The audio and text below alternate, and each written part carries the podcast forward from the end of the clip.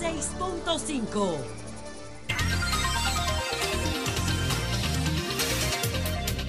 Seis cincuenta y nueve minutos. Buenos días, dominicanos, dominicanas, ciudadanos, ciudadanas del mundo. Julio Martínez Pozo. Los comentarios de los temas más importantes en el programa de mayor influencia de la radio y la televisión nacionales. Entonces, señores, en el día de hoy, después de saludar a todo el equipo del Sol de la Mañana, a la audiencia de SOR, a la teleaudiencia de Telefuturo, Canal 23, y a todos los que siguen nuestros contenidos a través de las plataformas sociales, nosotros tenemos estos temas.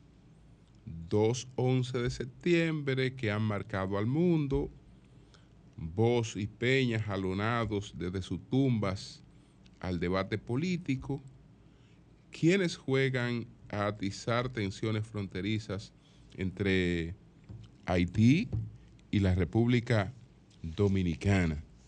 Pero también eh, hay otros temas aquí que queremos, que queremos tratar, que no podemos obviar.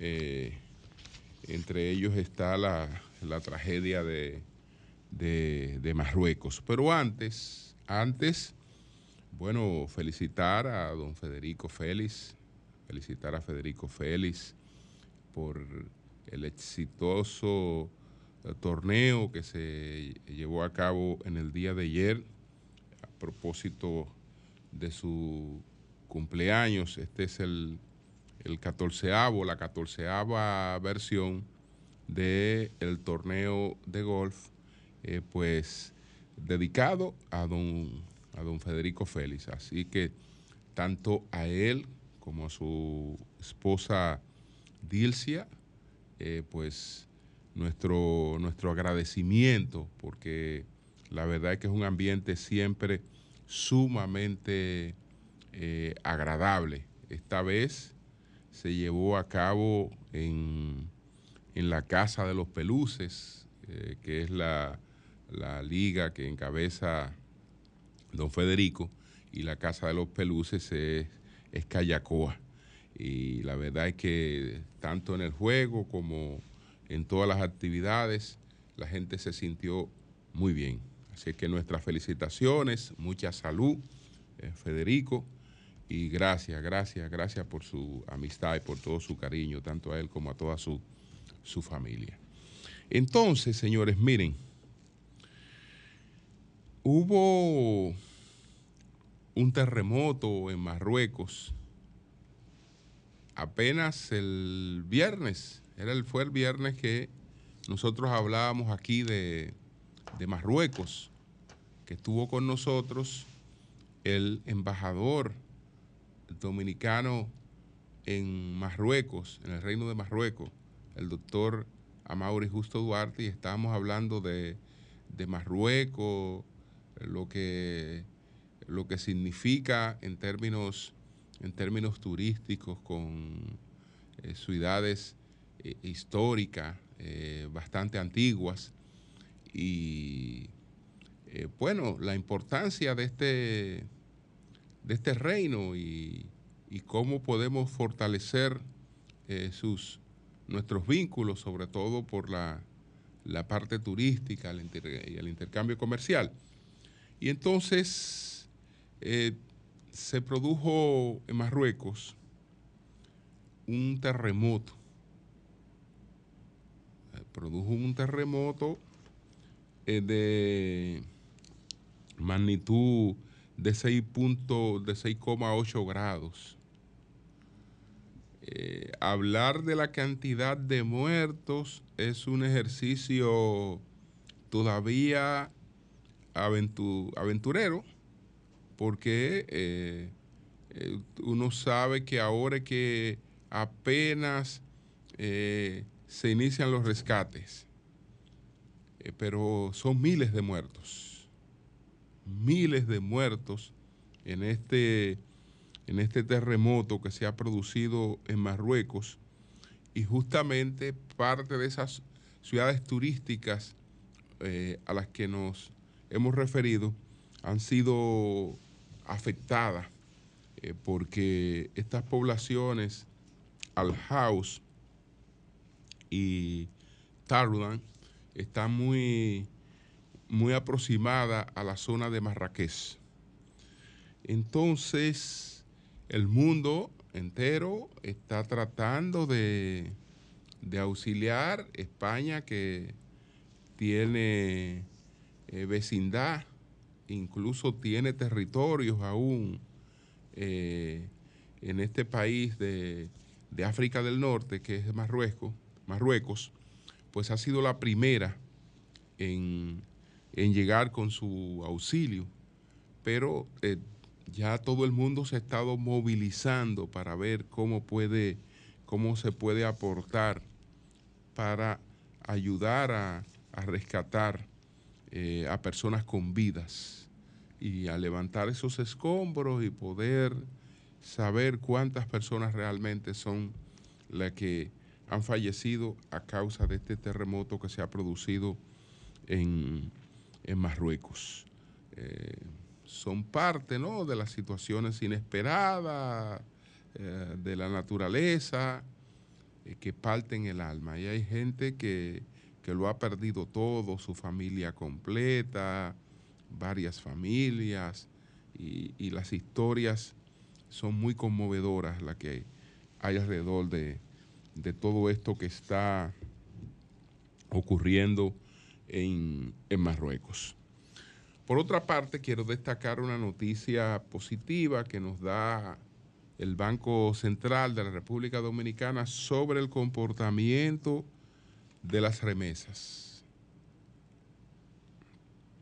Al final de agosto, en los primeros ocho meses de este, de este año, el país ha recibido unos 6.769.9 eh, pues millones de remesas. Es decir, 6.7. 6.7, más de 6.7 millones de remesas. 6.000. 6.769 millones de remesas en dólares hemos recibido hasta agosto.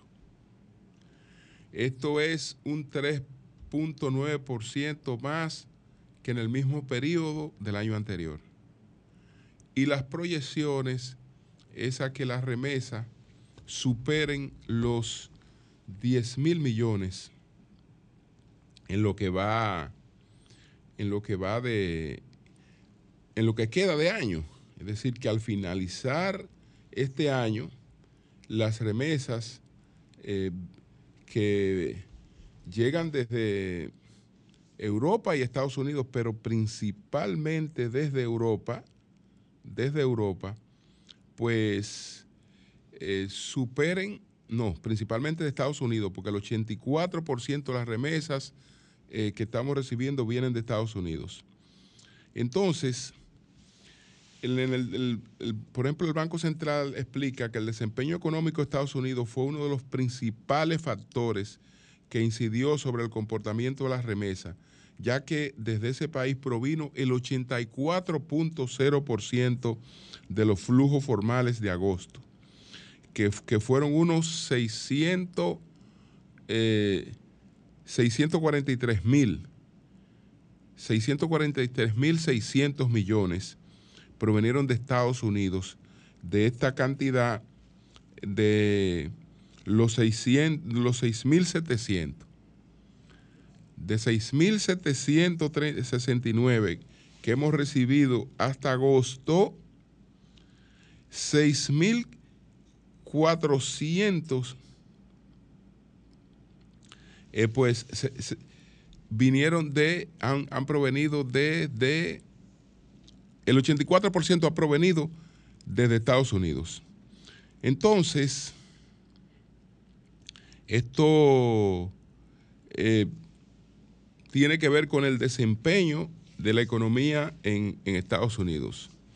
La, recesión de remesas por canales formales desde otros países en el mes de agosto, como España, por un valor de, eh, hemos recibido 45.5 millones, un 5.9% del total, siendo este el segundo país en cuanto al total de residentes de la diáspora dominicana en el exterior se refiere, así como Haití e Italia, que recibimos un 1.0%, un 0.9% de los flujos recibidos. Es decir, cuando estamos hablando de remesas, estamos hablando básicamente de Estados Unidos y España, a la República Dominicana.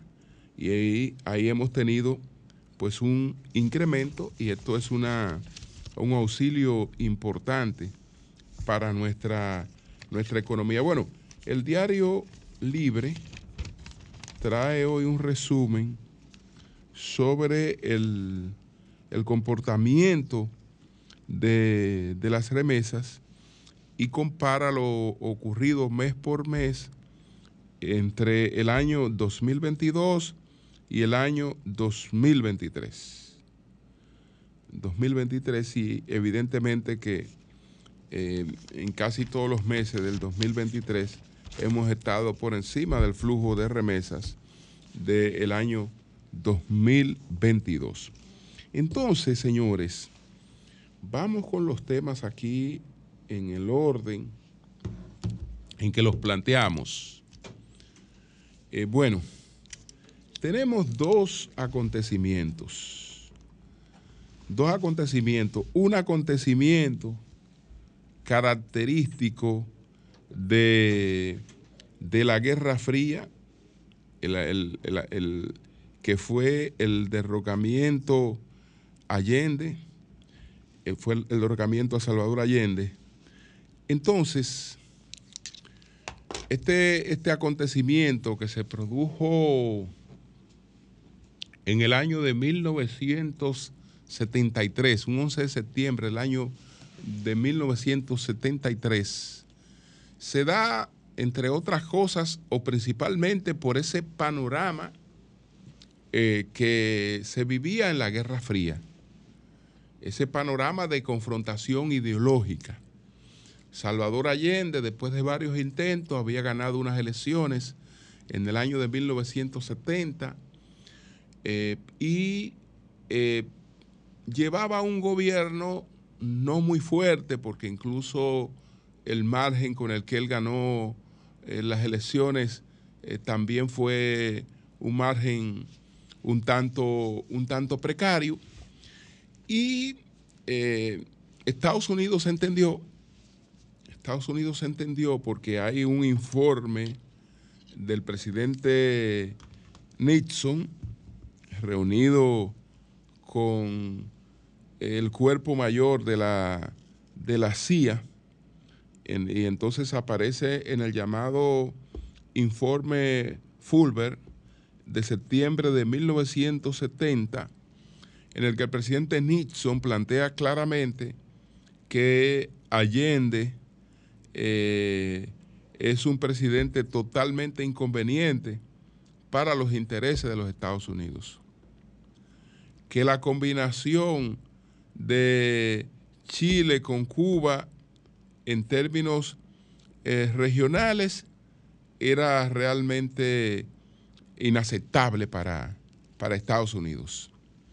Entonces, Allende fue líder de la Unidad Popular. Él, él, encabezó un partido que se llamaba la Unidad eh, popular. Entonces esta, esta, esta unidad popular se entendía que quería llevar a Chile por el camino de la socialización. Es decir, que Allende, era lo que se entendía, había ganado unas elecciones democráticas, pero que pretendía cubanizar Chile y Chile eh, pues era muy opuesto eh, a esa posibilidad. Había muchos sectores en Chile opuestos a esa posibilidad. Ese mensaje eh, vendió, ese mensaje progresó, entonces se dio el golpe de Estado. los militares no tenían eh, planificado matar a Allende, sino que lo iban a, enviar al exilio. Pero Allende, emulando eh, pues un presidente chileno que él había admirado mucho, que era el presidente Balmaceda, que Balmaceda también se quitó la vida en circunstancias similares, pues Allende lo emuló y prefirió dejar el gesto de su suicidio antes que eh, aceptar eh, pura y simplemente su derrocamiento. Este acontecimiento en plena Guerra Fría, pues tuvo connotaciones mundiales, porque el derrocamiento de Allende fue asumido como una bandera de la izquierda en todas partes del mundo y fue ampliamente denunciado eh, y publicitado. El régimen que siguió Allende pues tiene eh, dos partes. Hay una parte que se limita a la, a la narrativa de la sangre. Y entonces ahí estamos hablando de más de 3.000 muertos que se atribuyen al régimen, a la dictadura de Pinochet. Pero también tiene otra cara. También tiene otra cara, que es de, crecimiento eh, en todos los sentidos. Eh, porque Chile se convirtió en un modelo en institucionalidad. Se convirtió en un modelo en, los parámetros de la, de la educación, eh, calidad de vida, ingreso, grado de institucionalidad y todas estas cosas a cargo de eh, una escuela económica que se bautizó como la Escuela Económica de los Chicago Boys, porque eh, se trataba de egresados de la Escuela de, de Chicago, es discípulo de Milton Friedman, que dirigieron ese modelo. Ese modelo que hasta hace pocos años, eh, pues era el modelo de la región. En el modelo de la región. Entonces tiene estos dos aspectos eh, este, este hecho. Hoy se está conmemorando 50 años de, ese acontecimiento, el derrocamiento en Chile del presidente Salvador Allende. Eh, y como todo en la vida, hay gente que solo verá un lado de las cosas, otra, otra verán el otro lado de las cosas, pero los, eh, los fenómenos en la historia hay que verlos de manera integral, integral, y descomponerlo en todas sus variables, las negativas, las no eh, negativas. hoy Chile quisiera en muchos aspectos eh, estar como estuvo, no con la dictadura, sino después que se dio continuidad sin dictadura a muchas de las iniciativas que se tomaron en la dictadura.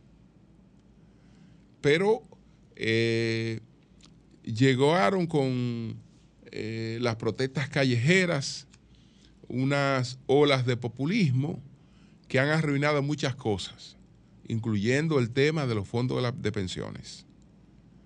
Y eh, se les ocurrió que un pueblo cambiaba si se cambiaba una constitución, que todo lo que usted ponía a pedir de boca en una constitución, usted estaba en condiciones de, dárselo a la gente. Entonces se metieron en la onda de que no podían eh, mantener la constitución que tenían vigente porque esa constitución había sido aprobada en el régimen de Pinochet. Y como había sido aprobada en el régimen de Pinochet, ya no se correspondía con la realidad chilena.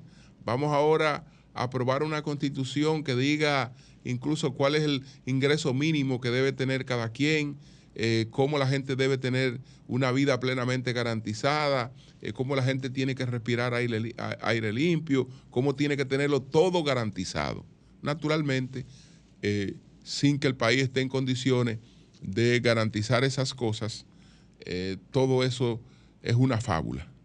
Y ahí se han enredado, se han enredado al extremo de que todavía no han podido eh, salir con eso de un proyecto de una nueva constitución. porque eso no es tan fácil. Y, no es una cosa que esté que, que a pedir de boca. Entonces, ese es uno de los 11 de septiembre, ¿no? Importantísimo porque eh, marca uno de los, de, los episodios más trascendentes de la Guerra Fría.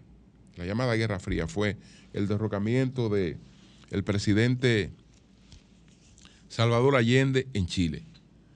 Después vino un acontecimiento que algunos entienden que marcó el inicio del siglo XXI. Los historiadores no se acaban de poner de acuerdo en establecer cuándo empezó el siglo XXI. Es decir, cuál es el hecho que ha marcado el inicio del siglo XXI. Y ya, fíjense por dónde va el siglo XXI, que vamos prácticamente por un cuarto.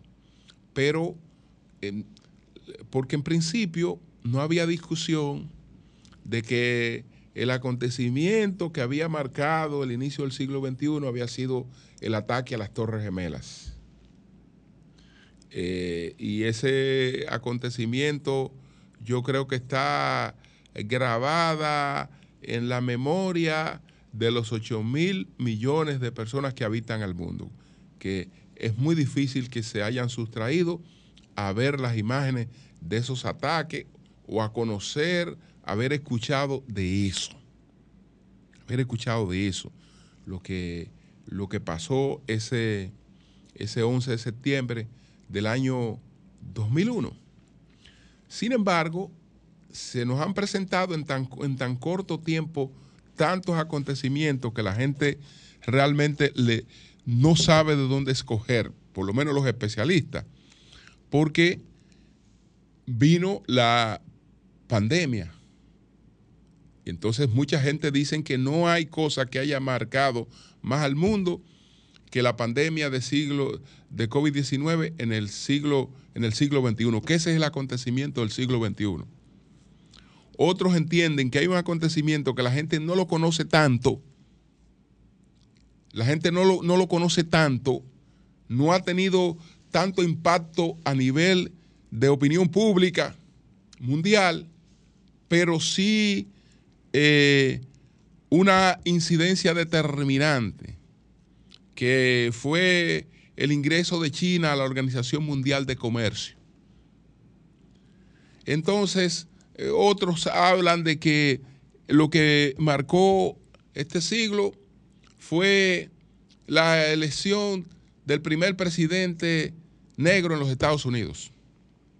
Entre, entre, entre, otros, entre otros temas, eh, la crisis económica del 2008, eh, ahora tenemos la, la guerra en Ucrania, es decir, estamos hablando que en menos de un cuarto de siglo hemos tenido una cantidad de acontecimientos que uno no sabe a ciencia cierta cuál, cuál, cuál cuál ha, impactado más. Pero desde luego que este 11 de septiembre eh, cambió la visión de las cosas. Porque nos habíamos manejado siempre creyendo que el mundo se iba eh, a hacer a la manera occidental y que todo estaba cuadrado para eso y vinieron estos tablazos de repente hablarnos de otras creencias, de otras eh, civilizaciones y de que eh, las cosas no eh, estaban, digamos, tan unificadas alrededor del occidentalismo cristiano, por ejemplo. Entonces, desde luego que esos acontecimientos tienen un gran impacto en la vida de todos los seres humanos. Entonces, nosotros hablando aquí un poco de política, que la teníamos, lo tenemos aquí porque el presidente Abinader trajo ahora a la palestra eh, desde sus tumbas a José Francisco Peña Gómez y a Juan Bosch.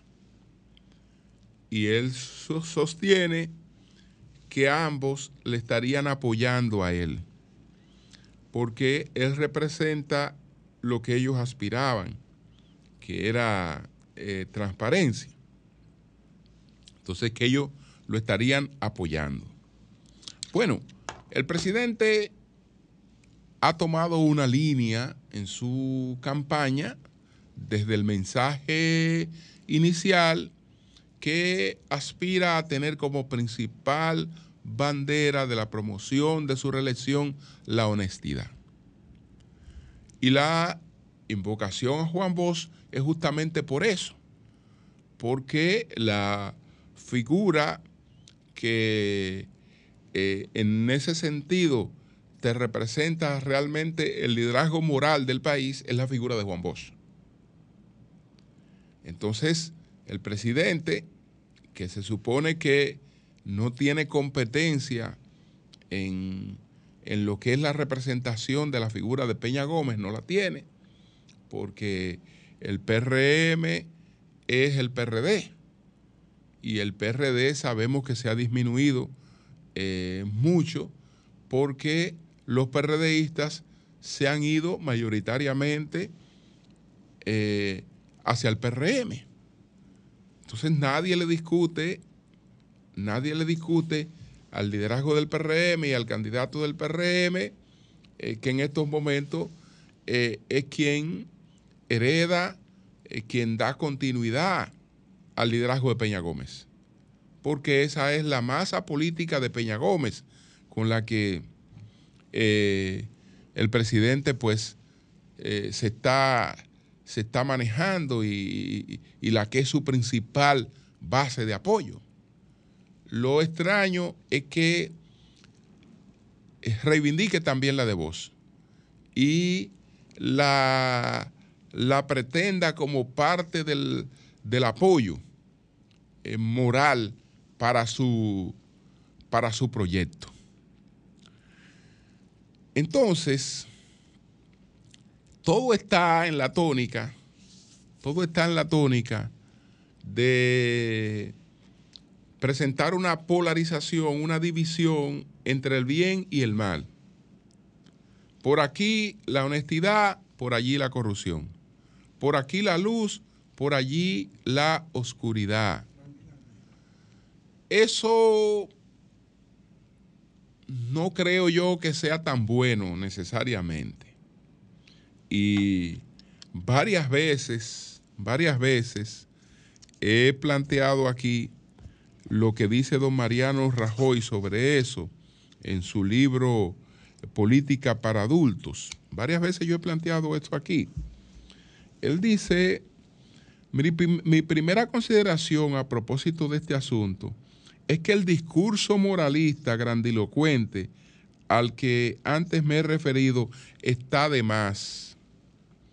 Nadie puede presumir de limpieza absoluta porque nadie la puede garantizar. Nadie puede presumir de limpieza absoluta porque nadie la puede garantizar. Desde luego, nadie puede presumir de incorruptible y convertir al rival en un corrupto integral, porque la realidad nunca es así de maniquea y el tiempo acaba poniendo a todo el mundo en su sitio. Es decir, que la política, todo el mundo sabe que eh, maneja eh, intereses, maneja intereses y eh, quien está buscando el poder o quien trata de mantener el poder lidia con esos intereses. Lidia con esos intereses. Y ahí se dan todas las cosas. Ahí se dan todas las cosas. Es decir, nadie, nadie llega al poder Y nadie se mantiene en el poder sin tener de todo un poco. Sin tener de todo un poco. Entonces, eso eh, la gente lo, lo sabe. Eso la gente lo sabe. Pero bueno, el presidente es un hombre que está bien asesorado. Le insisten en que esa es su, su, base de apoyo, en que puede eh, sustentarse un proyecto relacionista sencillamente sobre la base de enalbolar la bandera de la honestidad. Pero que no se trata de la figura del presidente solamente. No se trata de la figura del presidente. Eh, un proyecto político es un conjunto de cosas y en el conjunto se ve de todo. Pero absolutamente de todo. Absolutamente de todo. Y en todas partes. Porque no, es que no se constituye una mayoría. No se constituye una mayoría solamente de gente, de un tipo de gente. El que, eh, el, que, el, que tiene mayoría y el que constituye mayoría tiene la mayoría de todas las cosas. Y, y, así proporcionalmente cada quien tiene, tiene lo que tiene de cada cosa. De cada cosa. Entonces, bueno, eh, no se hicieron esperar la, la, la respuesta. En el caso del doctor Leonel Fernández, eh, sacando un poco más de perfil de una crítica que se hace al gobierno del presidente Abinader, porque lo que le respondió al presidente Fernández es que eh, pues, si Peña Gómez estuviera vivo, eh, le, preocupara un gobierno que favorece a algunos ricos. Eso es lo que dice el doctor Leonel Fernández, porque fíjense que él se cuidó también de no atacar a los ricos, sino de decir, de referirse a algunos, algunos ricos, y por otra parte lo que le, lo que le respondió, lo que le respondió Abel Martínez.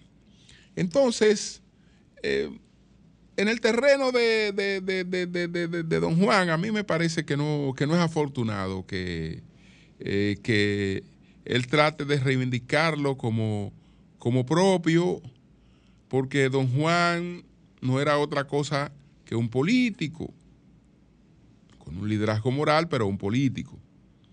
Y eh, de estar en la arena política, estaría haciendo eh, lo que a su partido le convenga. De hecho, él fue que definió el lema de su partido. Y el lema de su partido es servir al partido para servir al pueblo. Ese fue el lema que él creó para ese partido, dejando claro, dejando claro que lo primero era servir al partido. Y que a través de eso se servía al pueblo.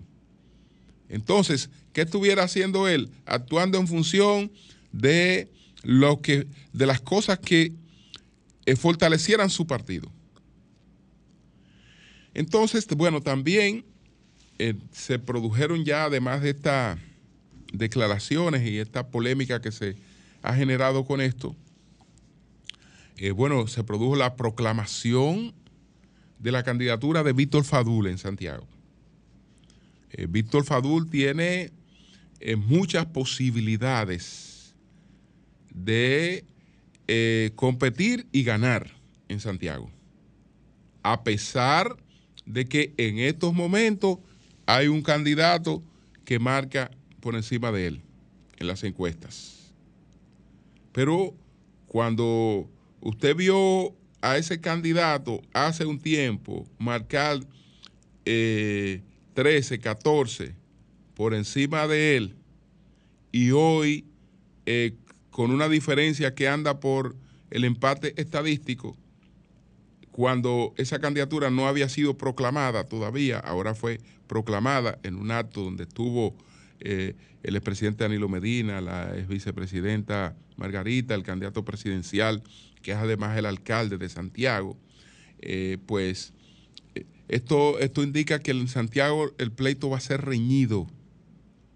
va a ser reñido porque eh, Víctor también tiene apoyo de otros sectores de Santiago, que eh, son sectores que incluso algunos, Víctor tiene apoyo de gente que apoyaría al presidente Abinader, pero le apoyaría a él, más el apoyo de todo el que apoya al PLD, eh, etcétera, etcétera. Es decir, que tiene, tiene muchas posibilidades y eh, probablemente en Santiago se pueda consumar un, acuerdo.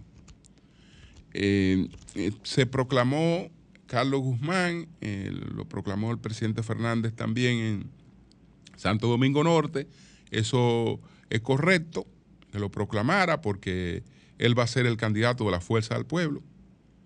Eh, la Fuerza del Pueblo hace bien en proclamar su candidato porque aquí se van a contar votos y los partidos donde van a los partidos necesitan eh, sus candidaturas, independientemente de las posibilidades de esas candidaturas. Pero ahí sabemos que no hay ninguna posibilidad de que se produzca eh, acuerdo, que eso está totalmente descartado en el caso de, Santo Domingo Norte, ahí todo el mundo competirá eh, de manera individual y bueno, el que saque la mayoría, ese, ese, ese va a ganar, porque hay lugares donde es fácil que una gente del PLD apoya a uno de la Fuerza del Pueblo o al revés, que una gente de la Fuerza del Pueblo apoya a uno del PLD. Hay lugares donde eso es fácil, donde podemos decir que eso es dulce, que eso se consigue sin, sin mayores esfuerzos, pero hay lugares donde eso sencillamente no se consigue, aunque los partidos cometieran el error de imponer un acuerdo. En Santo Domingo Norte imponen un acuerdo y ese acuerdo sería un fracaso para el PLD y un fracaso para la Fuerza del Pueblo. Lo mejor es que a cada quien ahí recojan sus votos y se fajen a hacer su trabajo. Entonces, este panorama está de observación diaria y, cotidiana porque ya los acontecimientos entran en una dinámica eh, de, mayor eh, agilización. Cambio y fuera.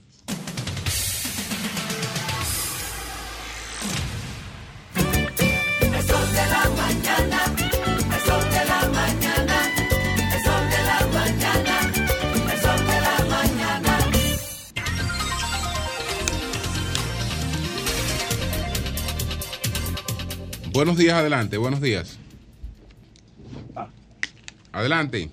Sí, óyeme Julio, el de Las Rosas, ya que igual, Camilo, te felicito, porque tú eres un intelectual a alta cabal.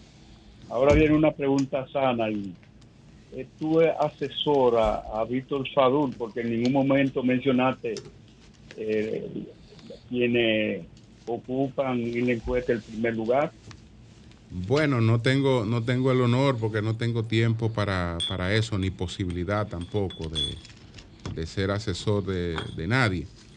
Pero el, primer lugar lo, ocupa Ulises Rodríguez. lo que te estoy destacando es que Ulises Rodríguez tenía como 16 puntos por encima de, Víctor Fadul y en estos momentos no tiene 3 puntos por encima de Víctor Fadul. Gracias. Gracias. Buenos días, adelante. Buenos Julio. Adelante. Buenos días para ti, bendiciones. Sí. En este lunes. Que estamos, Julio, eh, no se puede obviar eh, un día como hoy, 11 de septiembre, cuando hubo este desastre en los Estados Unidos, nos solidarizamos con esa, con, con toda esa familia que perdieron sus seres queridos. Julio, queremos también en otro orden eh, hacerle un llamado a obra pública que no es forma de ataque, sino es forma de solución.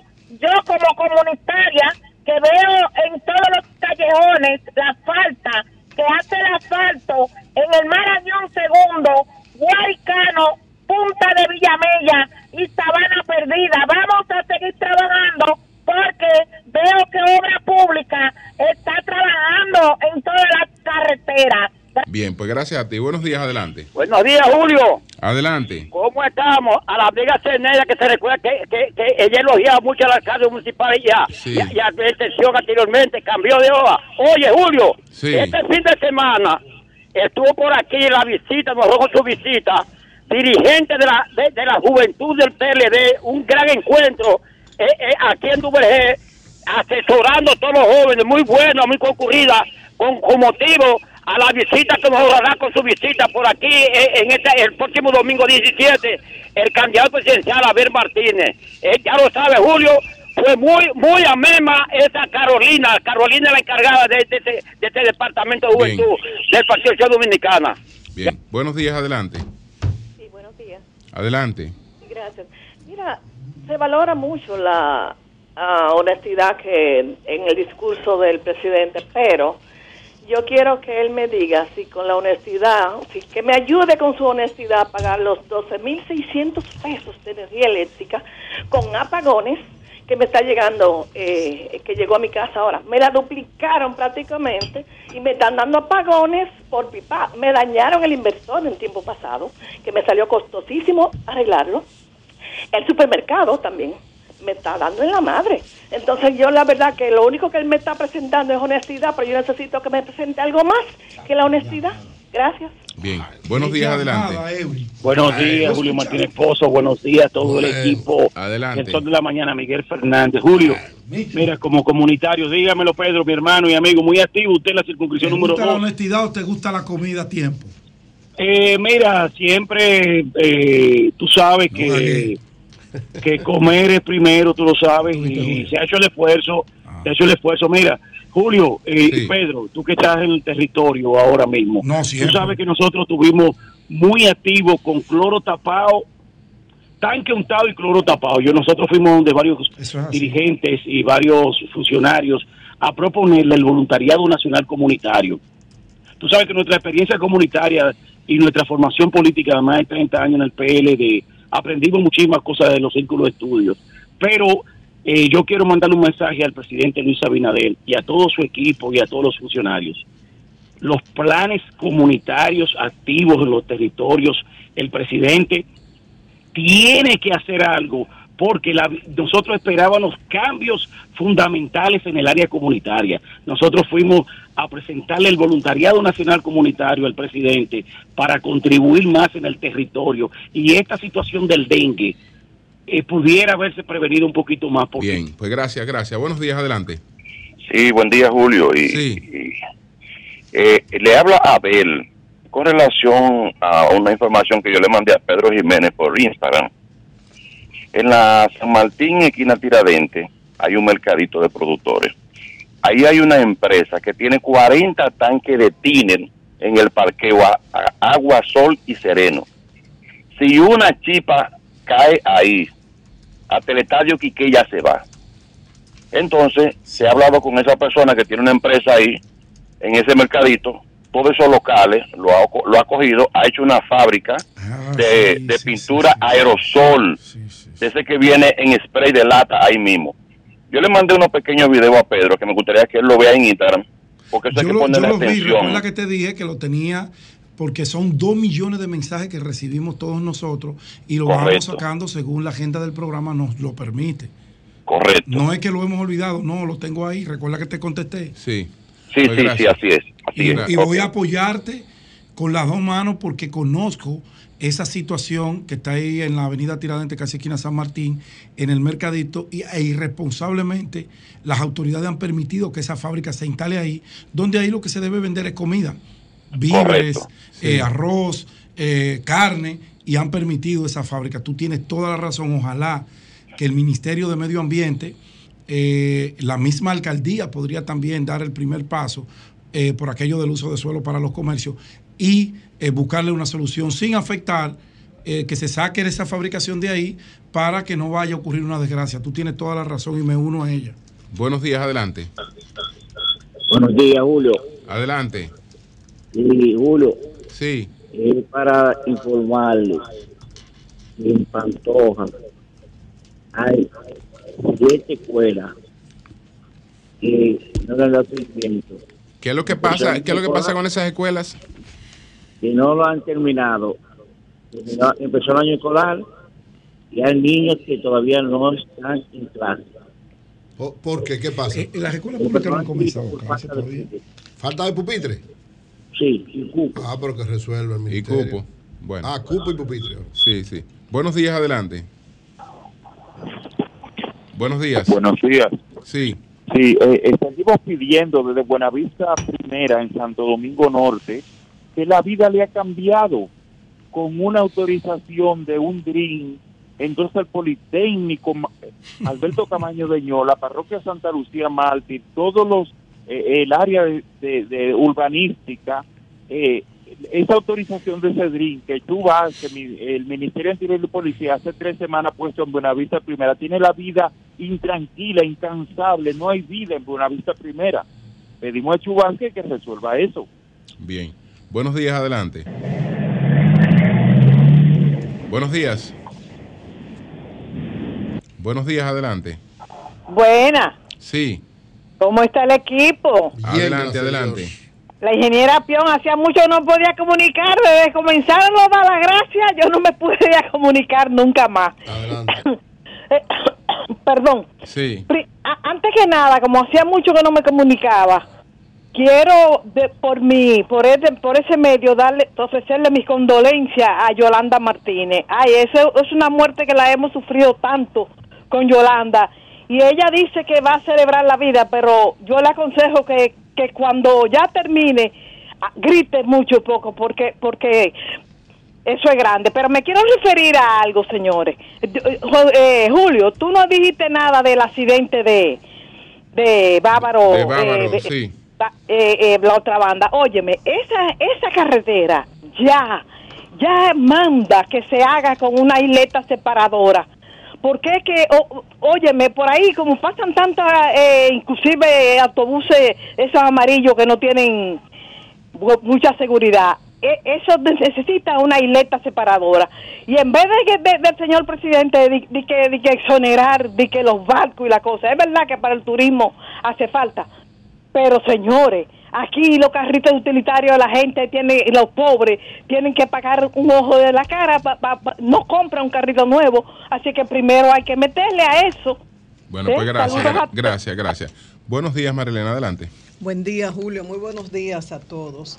Un fin de semana muy trágico. 14 muertos y decenas de heridos en cinco accidentes que se produjeron en la zona este del país, una zona turística, y decenas de heridos. Y recordando que el país encabeza la lista de los países con mayor número de muertos por accidentes de tránsito a nivel mundial, uno se pregunta, ¿qué hemos hecho diferente para cambiar esos resultados? Constantemente vemos accidentes en la zona este entre autobuses que transportan a empleados de los hoteles y a turistas, con saldos fatales, entre muertos, heridos, de nacionales y extranjeros. Y uno pregunta, ¿y el resultado, la conclusión de las investigaciones que se han hecho, dónde están? Las sanciones que se establecen, si proceden en cuanto a los responsables, medidas preventivas, oportunidades de mejora que se supone deben deducirse de esos trágicos accidentes para que no se repita, para que no ocurra lo mismo. ¿Qué se hace con esas empresas que transportan a empleados de los hoteles y a turistas, huéspedes de, estos centros turísticos? ¿Qué se hace? ¿Cómo está el nivel de mantenimiento de los autobuses? ¿El nivel de formación de los conductores? ¿Cómo hay manera de, de controlar que no manejen de manera temeraria, que no usen alcohol, drogas, que no se excedan en la velocidad? ¿Cómo se controla horas de descanso, hora de trabajo? Muchas preguntas que nos hacemos y mientras tanto, ¿qué hacemos? Contar muertos. Los accidentes en el fin de semana, en la otra banda, ese fue el peor, en la carretera La Otra Banda Higüey, nueve fallecidos, 17 heridos. Iban eh, transportando colaboradores de un hotel. Uno de los sobrevivientes dijo, habló de alta velocidad, no sé de cuál de los dos vehículos, y que uno rebasó buscando pasajeros. Y uno lo dice así, nueve fallecidos y 17 heridos. Pero es un drama que permanece de por vida en las familias. Una de las damas que murió con apenas 37 años dejó cinco hijos huérfanos. Y su edad nos habla, por más joven que haya tenido el primer hijo, que son muchachos que todavía no, no han de ser independientes económicamente ni, ni emocionalmente. Ya ustedes saben el drama para esa familia. Otro accidente en la autovía del Este por San Pedro, dos murieron. Iban en una motocicleta y fueron chocados por un camión. También murió uno en un accidente en el Boulevard de Juan Dolio y otros, bueno, 10 heridos en Bávaro y en Bávaro también en otro accidente, un, hom- un hombre que fue arrastrado eh, fue por un taxista. Entonces la pregunta, ¿seguiremos contando muertos?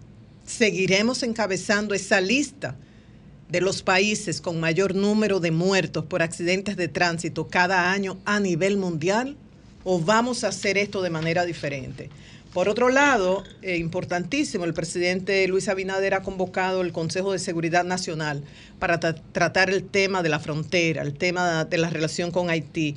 Y como dijo Homero Figueroa, vocero de la presidencia, dos temas básicos, defensa de la soberanía y la seguridad nacional. Esto será a las 9 de la mañana en el Palacio de la Policía Nacional y han sido convocados, bueno, el director de la policía y los ministros, directores o titulares de, eh, de Interior y Policía, Defensa, DNCD, DNI, entre otros. Mientras tanto, la frontera eh, en el área de Dajabón se mantiene cerrada. Esto por los denunci- las denuncias de que se han reanudado los trabajos de construcción de un canal para desviar las aguas del río Masacre.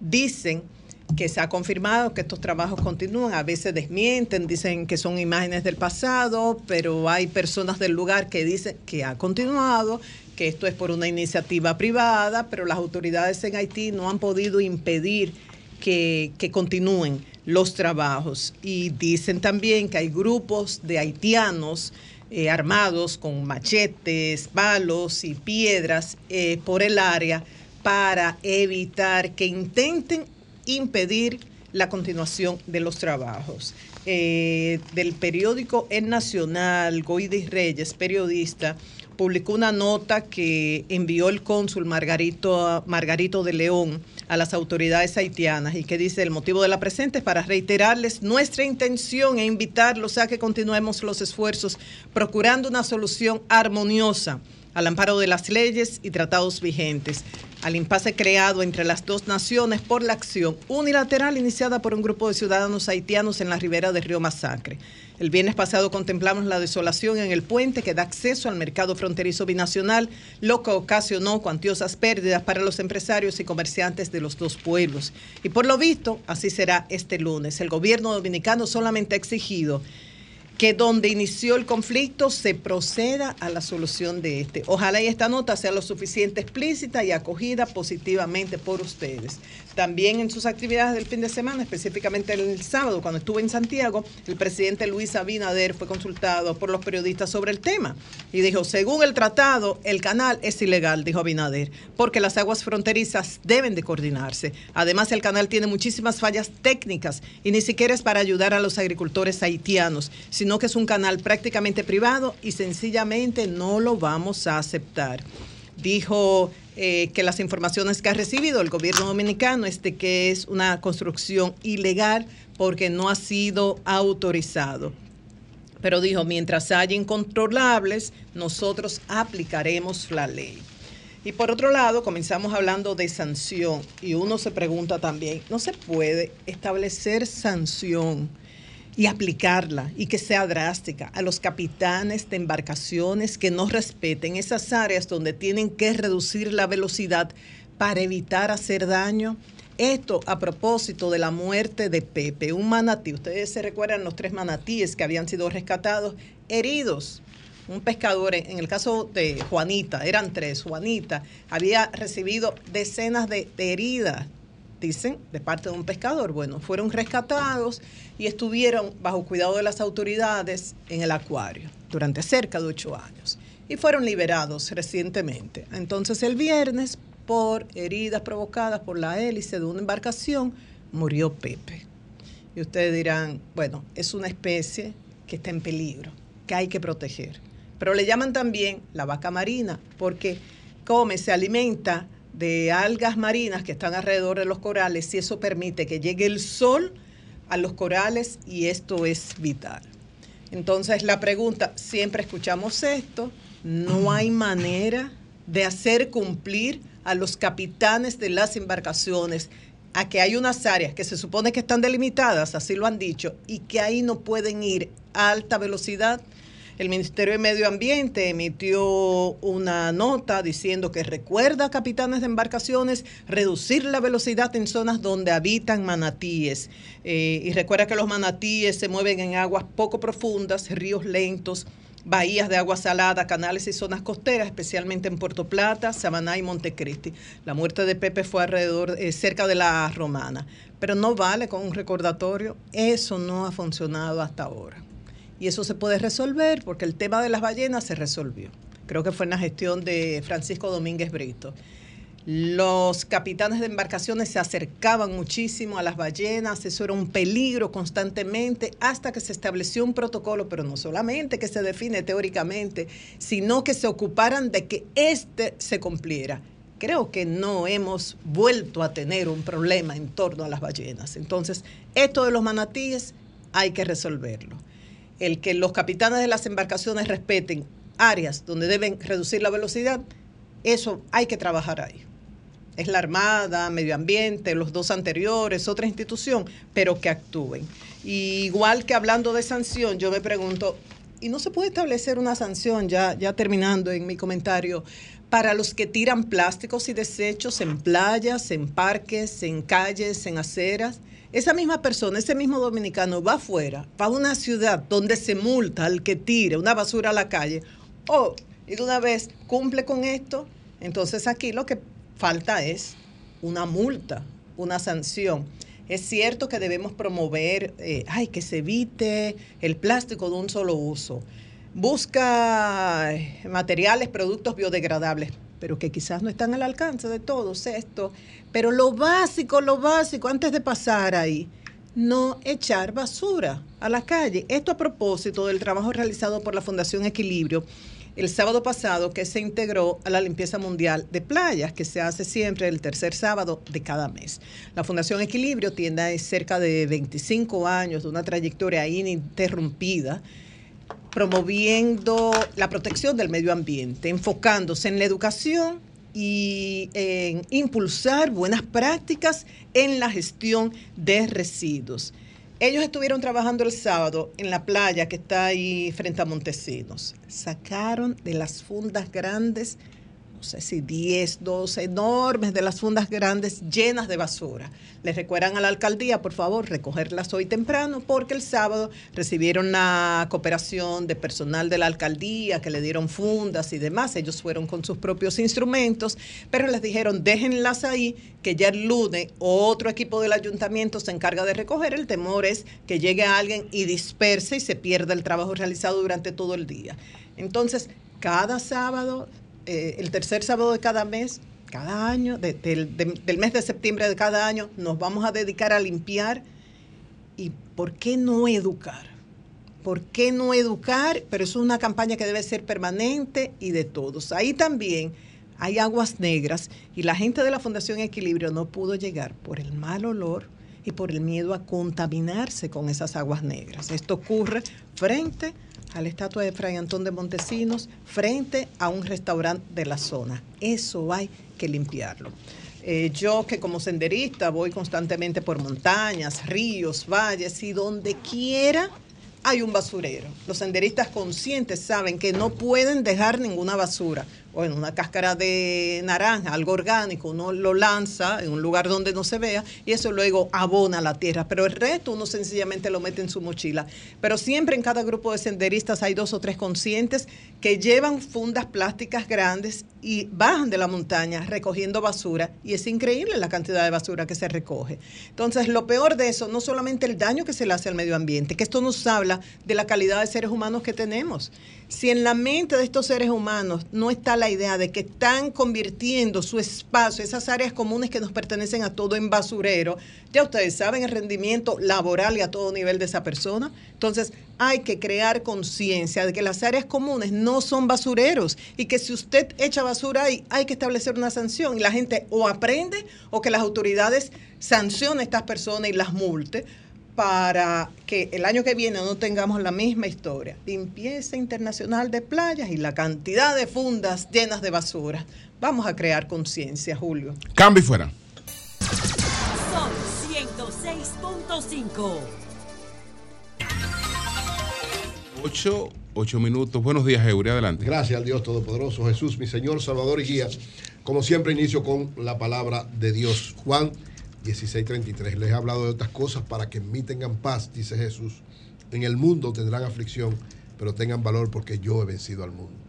Siempre la fortaleza del Señor nos ayuda a vencer el mundo. Miren, antes de hacer mi comentario, el pasado sábado eh, fue un éxito la, Caminando Juntos por Amor, la marcha 5K que hizo el Ministerio de Matrimonio de la Iglesia Cristiana Palabras de Vida, en defensa de los matrimonios y la familia, a pesar de que hubo una lluvia en principio, pero una gran cantidad de matrimonios, de parejas, eran matrimonios y novios, se dieron cita y caminamos esto, no caminamos los, los cinco kilómetros por el asunto de la lluvia, pero caminamos casi cuatro kilómetros, tres kilómetros y, con dinámicas que iban haciendo que las parejas fueran hablando en el camino, fueran reflexionando sobre la situación de sus familias, sobre la situación de sus propias parejas y sobre todo, y al final, un mensaje especial del pastor Rafi Paz en defensa de los matrimonios, de la orientación de cómo manejar las situaciones.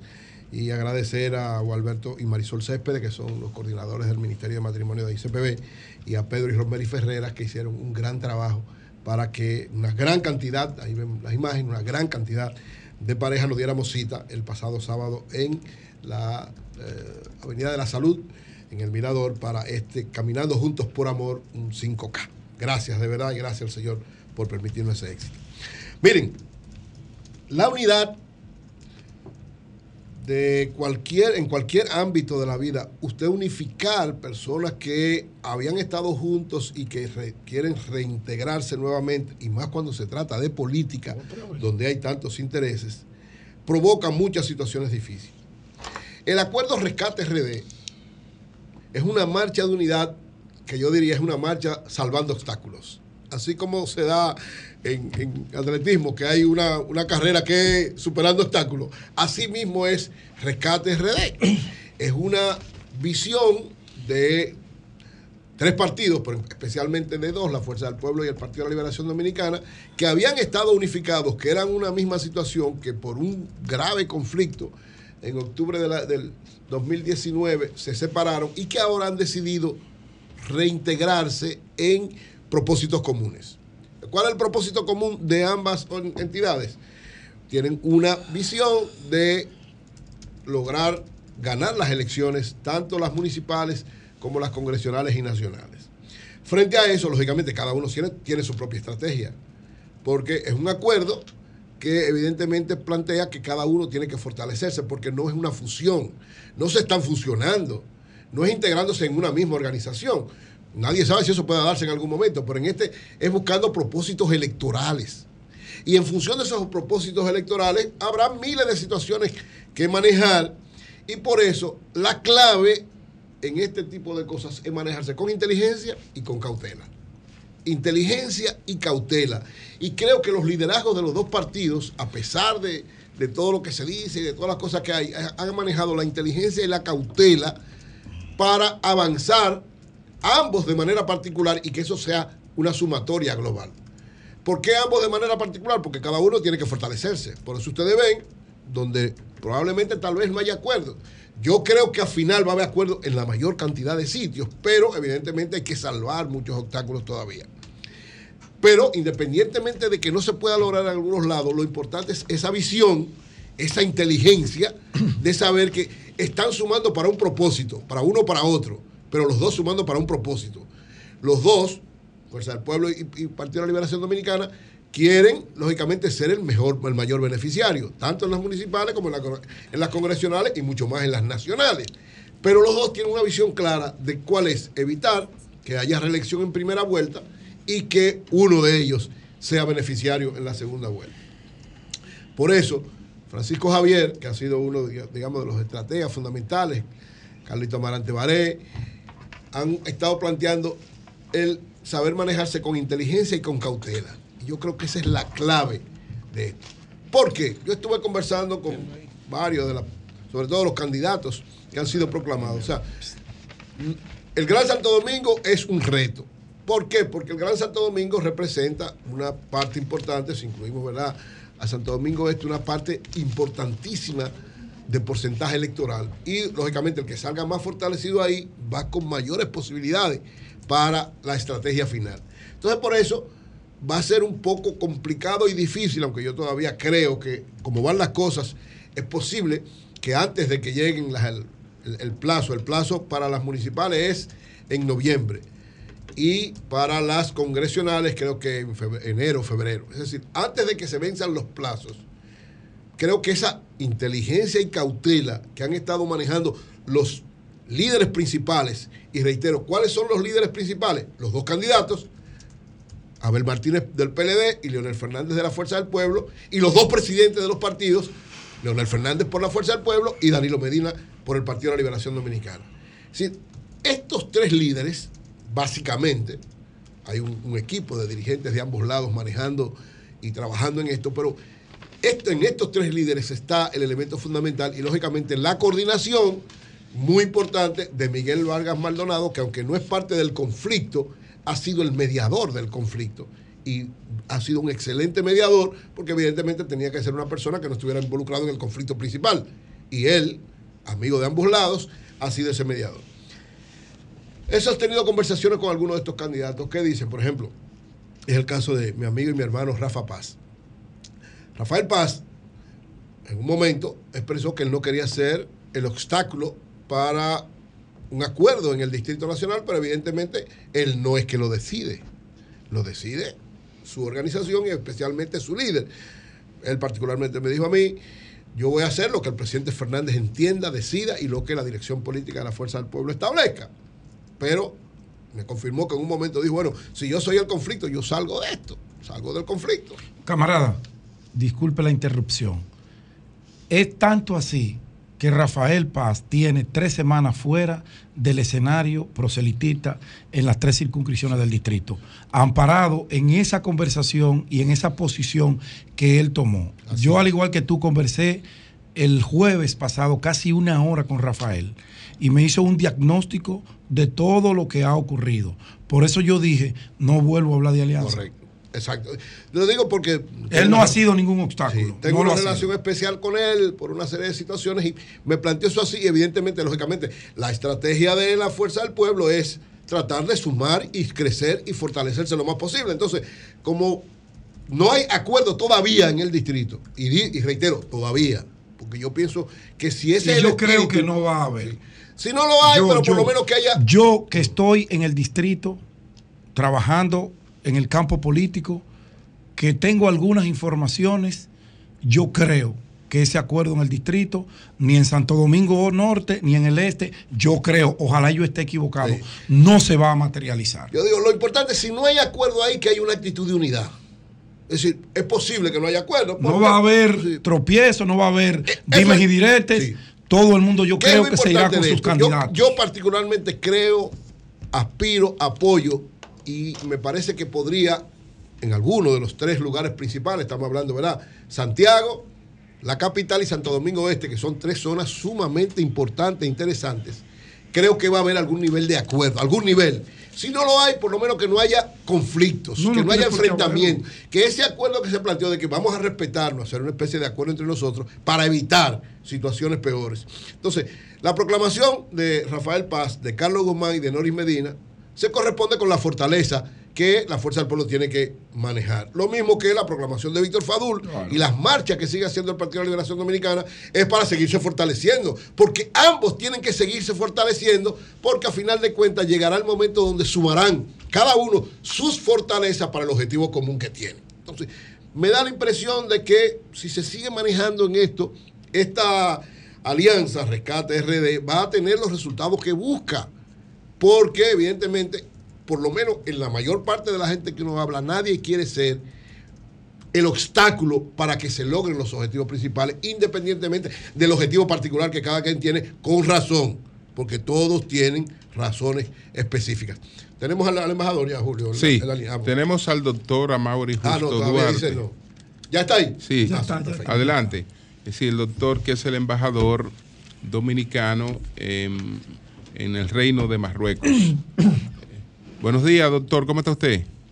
Buenos días, un saludo a todos los compañeros, mis amigos, lamentando mucho esto porque el jueves nosotros tuvimos una reunión, una comparecencia personal y prácticamente un día después se produjo el terrible terremoto en Marruecos. Hasta ahora, Eh, hasta- hasta, hasta ahora, ¿qué puede contarnos usted? ¿Qué, qué sabe? ¿Qué informaciones tiene? Sí, un resumen breve, eh, teniendo en cuenta vuestra el tiempo que ustedes disponen, es el siguiente.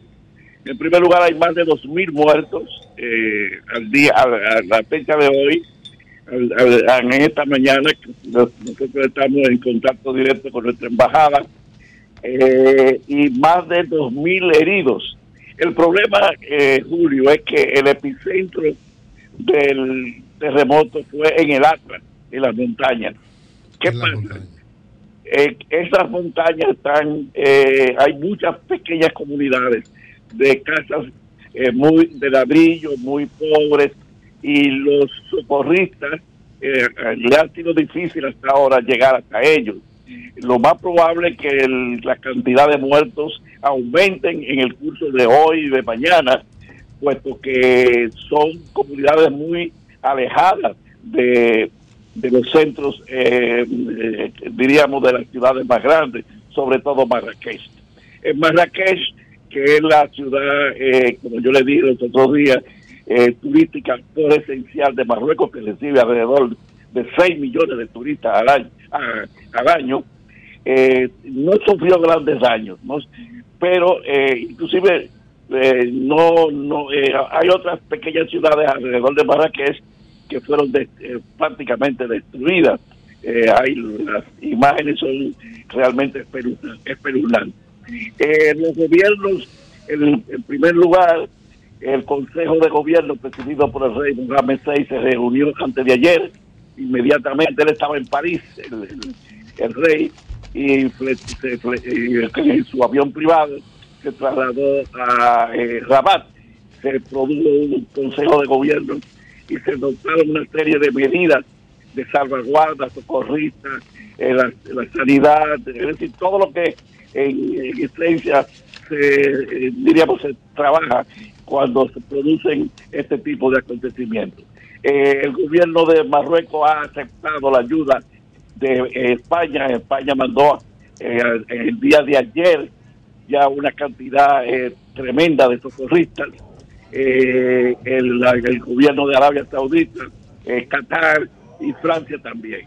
Eh, es decir, que se está trabajando enormemente en eso. Nuestra delegación diplomática está al pie del cañón, eh, tratando de, por si eh, hay algún retortizón, es decir, algún dominicano que tenga problemas para ayudarlo inmediatamente.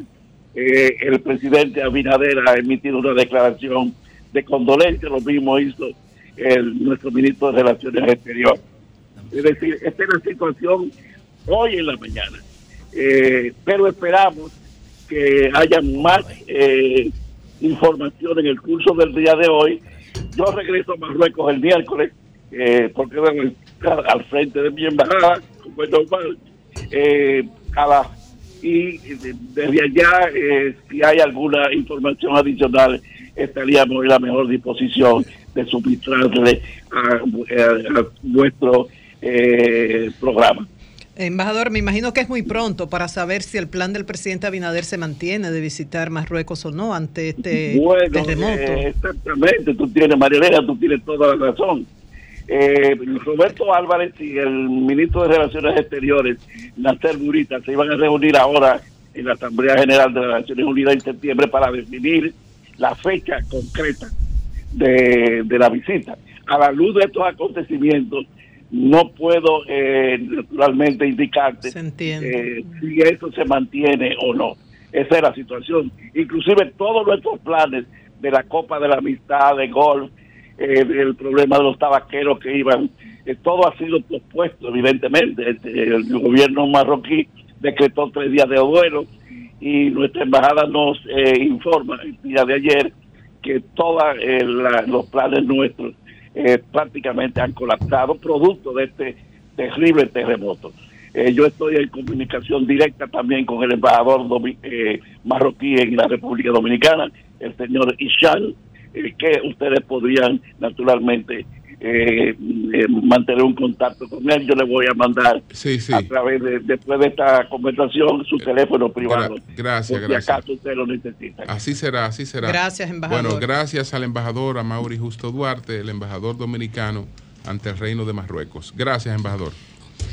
Decía entonces Julio, Sí, adelante. eh, después de escuchar estas informaciones del embajador dominicano en el Reino de Marruecos, con esta lamentable situación, yo estaba haciendo el análisis de lo que implicaba la unidad. Y en Santo Domingo Este se da algo especial y quiero referirme brevemente a lo que significa Santo Domingo Este. En Santo Domingo Este, que es el principal municipio del país, es la, digamos, el centro de votación más- importante, grande, claro, el el más grande. grande. El más grande que si, si la Junta cumple con Porque el más importante padronar un millón en el exterior, el exterior, pero globalmente. Ahí Sí, pero es la votación es otra un cosa. conjunto, estamos hablando de un territorio Este estamos específico. hablando de un territorio. Estamos hablando de un territorio que representa, desde todo punto de vista, una votación sumamente importante. En el caso del PLD, el PLD tiene sus problemas resueltos sin problemas, la Fuerza del Pueblo también, y aunque no se dé el acuerdo PLD Fuerza del Pueblo, que yo pienso que si como siguen las cosas podría lograrse, pero aunque no se dé, evidentemente que la oposición va a salir muy bien parada en Santo Domingo Este. El asunto está en el PRM. ¿Qué pasa en el PRM? En el PRM yo tengo algunas informaciones eh, que he recibido, lógicamente. Hay muchos amigos ahí en el PRM que están aspirando a hacerlo, en el caso específico de la alcaldía, que es tal vez el elemento fundamental. ¿Por qué? Porque el alcalde es del PRM, Manuel Jiménez, y va a intentar una reelección, pero todo el mundo sabe que Manuel tuvo conflicto, aunque lo ha manejado de manera muy inteligente en los últimos tiempos, con la estructura propiamente del PRM, hasta el punto que hubo serios enfrentamientos entre ellos. Y según la información que tengo, Diego Astacio se ha convertido de alguna manera en el candidato con mayores posibilidades de enfrentar a Manuel y a los otros y de darle una mayor participación a el PRM en esa área. Según informaciones que tengo, lógicamente todo el mundo mide por todos lados, pero evidentemente eh, Dios representa algo importante por lo siguiente. Primero, tuvo una alta votación. Recuérdense que Manuel fue quien ganó la, tanto la convención interna en aquel momento como la candidatura, pero Dio logró una importante votación, no estando en el PRM y después estando en el PRM. Y además es un hombre de mucha confianza del círculo que tiene que ver con el presidente y es un candidato con una gran capacidad y con una vinculación con la sociedad. Porque primero por su relación de fe, un pastor evangélico, pero al mismo tiempo es un hombre que tiene un trabajo social importante, no solamente político, desde hace tiempo en Santo Domingo Este. O sea, hace bastante tiempo. Fue uno de los que en un momento determinado, cuando prácticamente el, PRM estaba en una situación sumamente complicada, emergió junto con Manuel como las dos figuras, los dos no eran del PRM propiamente dicho, pero le dieron esa fortaleza, sobre todo por la inteligencia manejada por el presidente Luis Abinader al ganárselo ellos dos. Manuel por el conflicto que tuvo en el PLD y Dio por la situación, evidentemente, que aconteció en las elecciones del año 2016, luego 2020. En estos momentos, según la información que poseo, según algunos datos que poseo, eh, Dio es que está en primer lugar en, por lo menos, en intención de voto. Santo Domingo Este va a haber, va a haber una convención el próximo primero de octubre, tal y como está planteado de acuerdo al acuerdo de los candidatos. El hecho de que Vertico haya recibido el apoyo de Mérido y de Robert Arias lo coloca en una situación especial, pero evidentemente todavía tiene que hacer un trabajo mu- mucho más fuerte, por lo menos en términos de imagen hacia la población. Internamente, la estructura interna decide muchas cosas, pero en estos tiempos ya los padrones de los partidos tienen a mucha gente que no necesariamente responde a la estructura propiamente partidaria, sino que responde a las expectativas, a la imagen que tienen de los candidatos y a la capacidad de movilizarlo que tienen esos candidatos. Y en ese aspecto, Diego Astacio por, por lo menos por lo que conozco, representa la mayor fortaleza en ese aspecto para el Partido Revolucionario Moderno. Y evidentemente creo que Yo le, viéndolos tengo, a yo le tengo miedo a Diego Astacio. ¿Y por qué tú le tienes miedo a Dios? Bueno, porque la última vez que él vino aquí, él me dijo que él está de acuerdo con que todos los dominicanos tengan un arma para defenderse. No, él no dijo eso. Él me lo dijo a mí. No, no. Oye, yo voy a decir algo por este Pero, micrófono. pero que- te lo dijo a ti en particular. O en el- aquí? Ahí discutiendo ahí, el trumpista. Bueno, habría, habría, habría que Pero hablar con él. trumpista No, radical. no, lo que Pero tiene una un visión pastor. bastante. Hoy me lo Pero dijo a mí por mis hijas. Ay, Bueno, no, habría- no, no, no, ¿eh? no, yo no, No, juego con eso. está bien, no, pero- no, no, es que eso no es un relajo. No, pero no, pero no Eso creo. no es un relajo. Pero no creo, No, no, eso es pero- serio, eso Bueno, tal vez tiene una visión de seguridad con eso. Habría que llamarlo para que él lo Visión explique. Ahora, lo que sí él tiene claro una visión de cómo manejar. O sea, Dios es un gerente. Me lo dijo a mí, ¿eh? Pero, oye, Dios es un gerente, un- un- un- una persona con una capacidad extraordinaria y con una clara de cómo manejar una, un municipio, una ciudad como Santo Domingo Este. O sea, en eso sí él está bastante claro. De esto habría que hablar con él, a ver si lo plantea así, qué visión tiene sobre la seguridad, porque ese es otro elemento importante. Ahora, ojalá el PRM lo escoja como candidato, porque evidentemente iría en muy buenas condiciones para mantener la alcaldía de Santo Domingo Este. Cambio y fuera.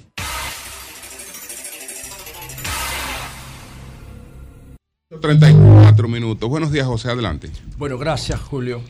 Eh, saludos a todos y a todas. Ah, y gracias por preferirnos. Hoy es lunes. Yo quiero comenzar ah, el programa ah, solidarizándome con mi amigo Emilio Ángeles por el fallecimiento de su madre, doña Tatiana Deñó. Caminero, el pasado fin de semana. Nuestra falleció. solidaridad. Sí, ella, eh, Emilio, yo converso muy frecuentemente con él y estaba preparándose para esa situación porque su mamá tenía una, un, delicado, un estado delicado, muy precario de salud.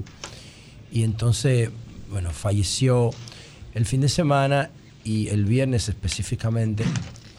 Y lo más uno se puede preparar como quiera mentalmente Pero o no intentarlo, pero no, no, no, no hay forma de, de enfrentar con serenidad la pérdida de, de una madre. Ah, eso es muy difícil, por más que tú entiendas que le llegó la hora de, de terminar su ciclo en la tierra. Y eso no se supera nunca, pero uno aprende a vivir con eso. Uno aprende a vivir con eso. Y yo desde aquí le muestro toda mi solidaridad Todos y todo mi aprecio. Todos nosotros. Así Todos, es. todos. unimos a su Emilio dolor. Ángeles, un tipo Un abrazo que no puede fraterno. estar sin la alegría. Imagínense con este choque de tristeza, eh, cómo debe haber decaído su estado de ánimo. Yo tengo pendiente un análisis sobre la maternidad, sobre el instinto maternal y el misterio de la maternidad, inspirado por una gaviota que una vez vi enfrentar una retroexcavadora para proteger su nido. Y ahí yo dije, eso hace como 8 o 10 años, dije, yo tengo que saber cuál es el misterio, el instinto maternal, de dónde viene esa vaina. Y creo que tengo eso listo, pero lo quería hacer por el tema de Yolanda Martínez y de Saskia Jorge, por la pérdida de sus hijas. Y ahora quiero agregar a ese, esa deuda que tengo intelectual a el Emilio Ángeles por la muerte de doña Tatiana. Y lo voy a hacer, voy a esperar el momento apropiado para hacer eso. Quizá lo haga aquí. Ya lo he hecho para mi canal de YouTube. Y entonces, eh, mi solidaridad con, con Emilio. Bueno, señores, miren, par de temas, porque hoy, es un día histórico que ah, por doble causa para América Latina, para América y para el mundo.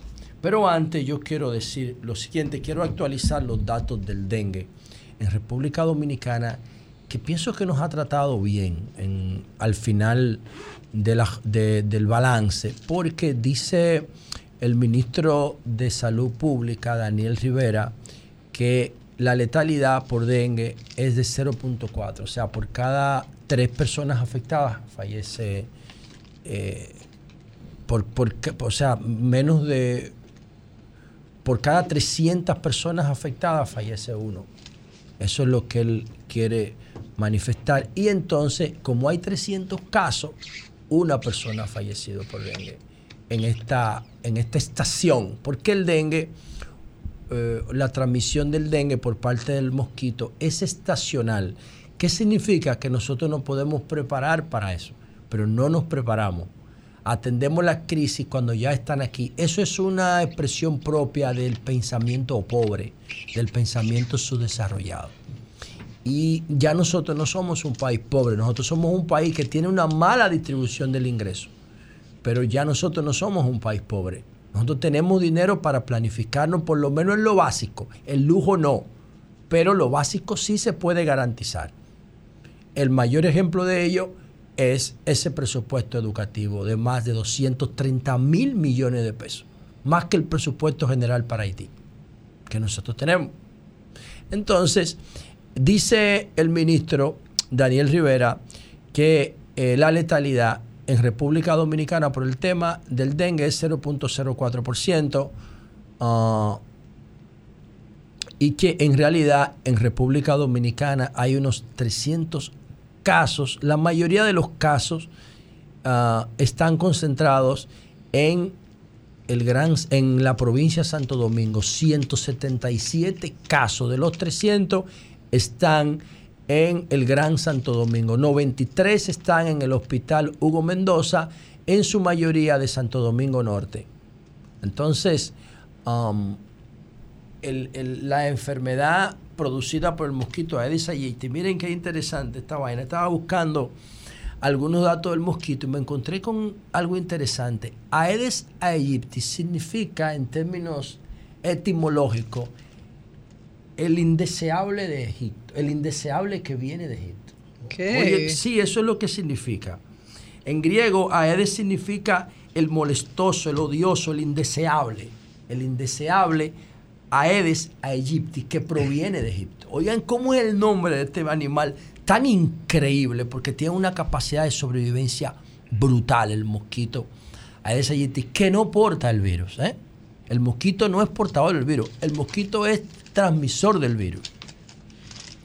Y no solamente transmite el dengue, sino que, el dengue, sino que transmite La eh, la fiebre amarilla, el, el virus del Zika, el chikungunya, todo ese tipo de cosas. Todo eso. Lo, lo transmite el virus mayaro también, que no sé cuál es, eso de el virus mayaro. Todo eso lo transmite este mosquito que tiene una estructura basada en proteínas brutales. Y entonces, el mosquito tiene varias características. Lo primero es que el macho no, no pica, solamente come azúcar, savia.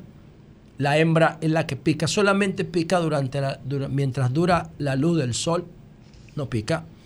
Y cuando pone sus huevos, que pone 500 huevos la hembra por camada, los huevos, si no hay agua, pueden durar un año esperando un ambiente apropiado de agua limpia y estancada para cruzar su etapa desde el huevo, la larva, la pupa y el mosquito adulto. Esa- ese, ese periodo dura de 7 a 10 días.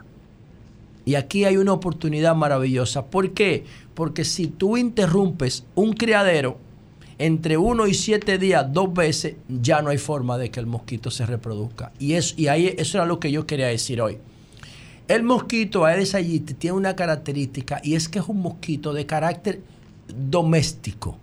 Lo que significa que su capacidad de daño va entre 25 y 100 metros cuadrados. No pasa de ahí, no vuela más de ahí. No vuela más que ese entorno de 25 a 100 metros cuadrados.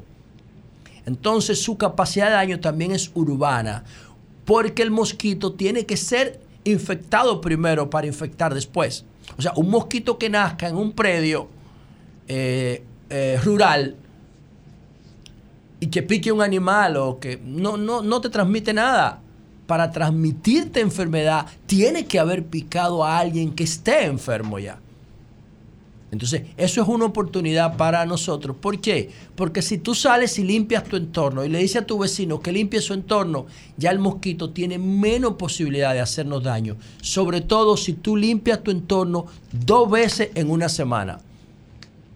Rompes el ciclo de reproducción del mosquito y tienes menores posibilidades de ser infectado por alguien que el mosquito ya haya picado. Eso es clave y fundamental.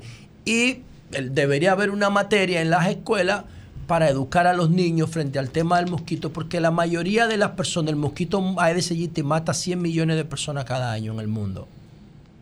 O sea, y si tú hicieras una encuesta y le preguntaras a los niños cuál es el animal más peligroso para ti, ninguno menciona el mosquito.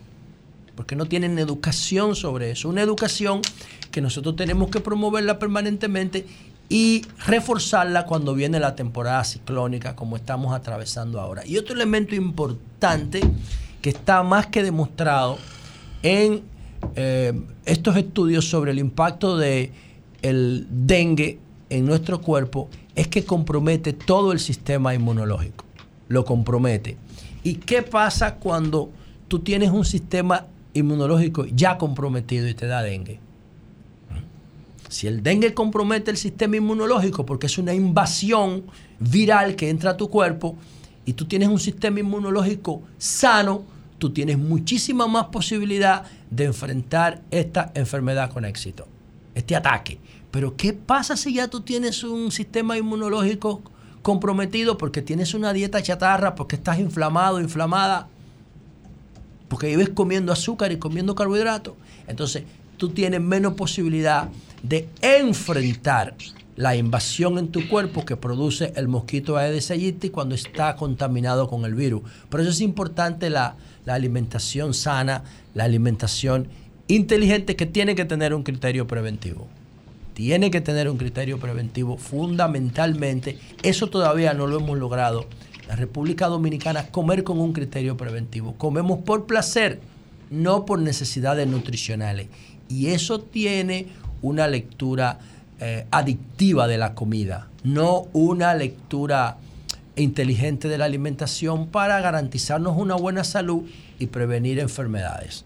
Entonces, señores, quería decir esto con relación al dengue y con relación al, a lo que ha pasado el fin de semana en República Dominicana, que está muy picante porque el presidente Abinader encendió el país con esas alusiones a Peña Gómez y a Juan Bosch.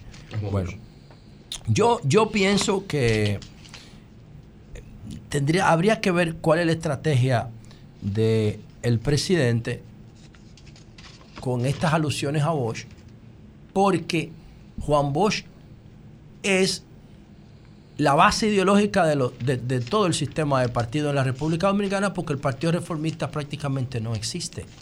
Ellos no se han ocupado de mantener vigente esa cuota conservadora. Eso ahora lo están capitalizando los vinchos o está acéfalo. Pero hay un sentimiento conservador en República Dominicana después de la irrupción de Donald Trump en la política. Hay un pensamiento conservador um, que está disperso por ahí, pero no se expresa en ninguno de los partidos. Y yo creo que eso no va a ser siempre así. Eh, Leonel Fernández a veces intenta capitalizar eso, pero no se, no, no, no se puede separar de toda su vida política en el PLD de Juan Bosch.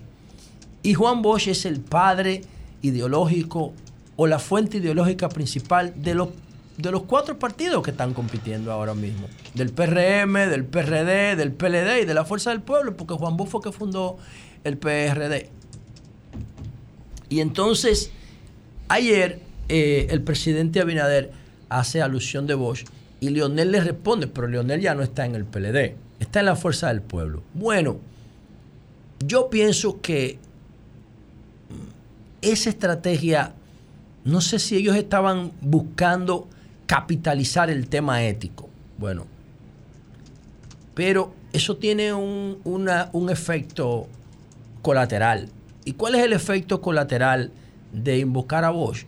Que tú estás juntando sin querer al PLD y a la Fuerza del Pueblo, más allá de lo que pudiera generar la alianza de Recate RD, porque tú le estás atacando su valor ideológico, aunque ellos no lo practican ninguno. ¿eh?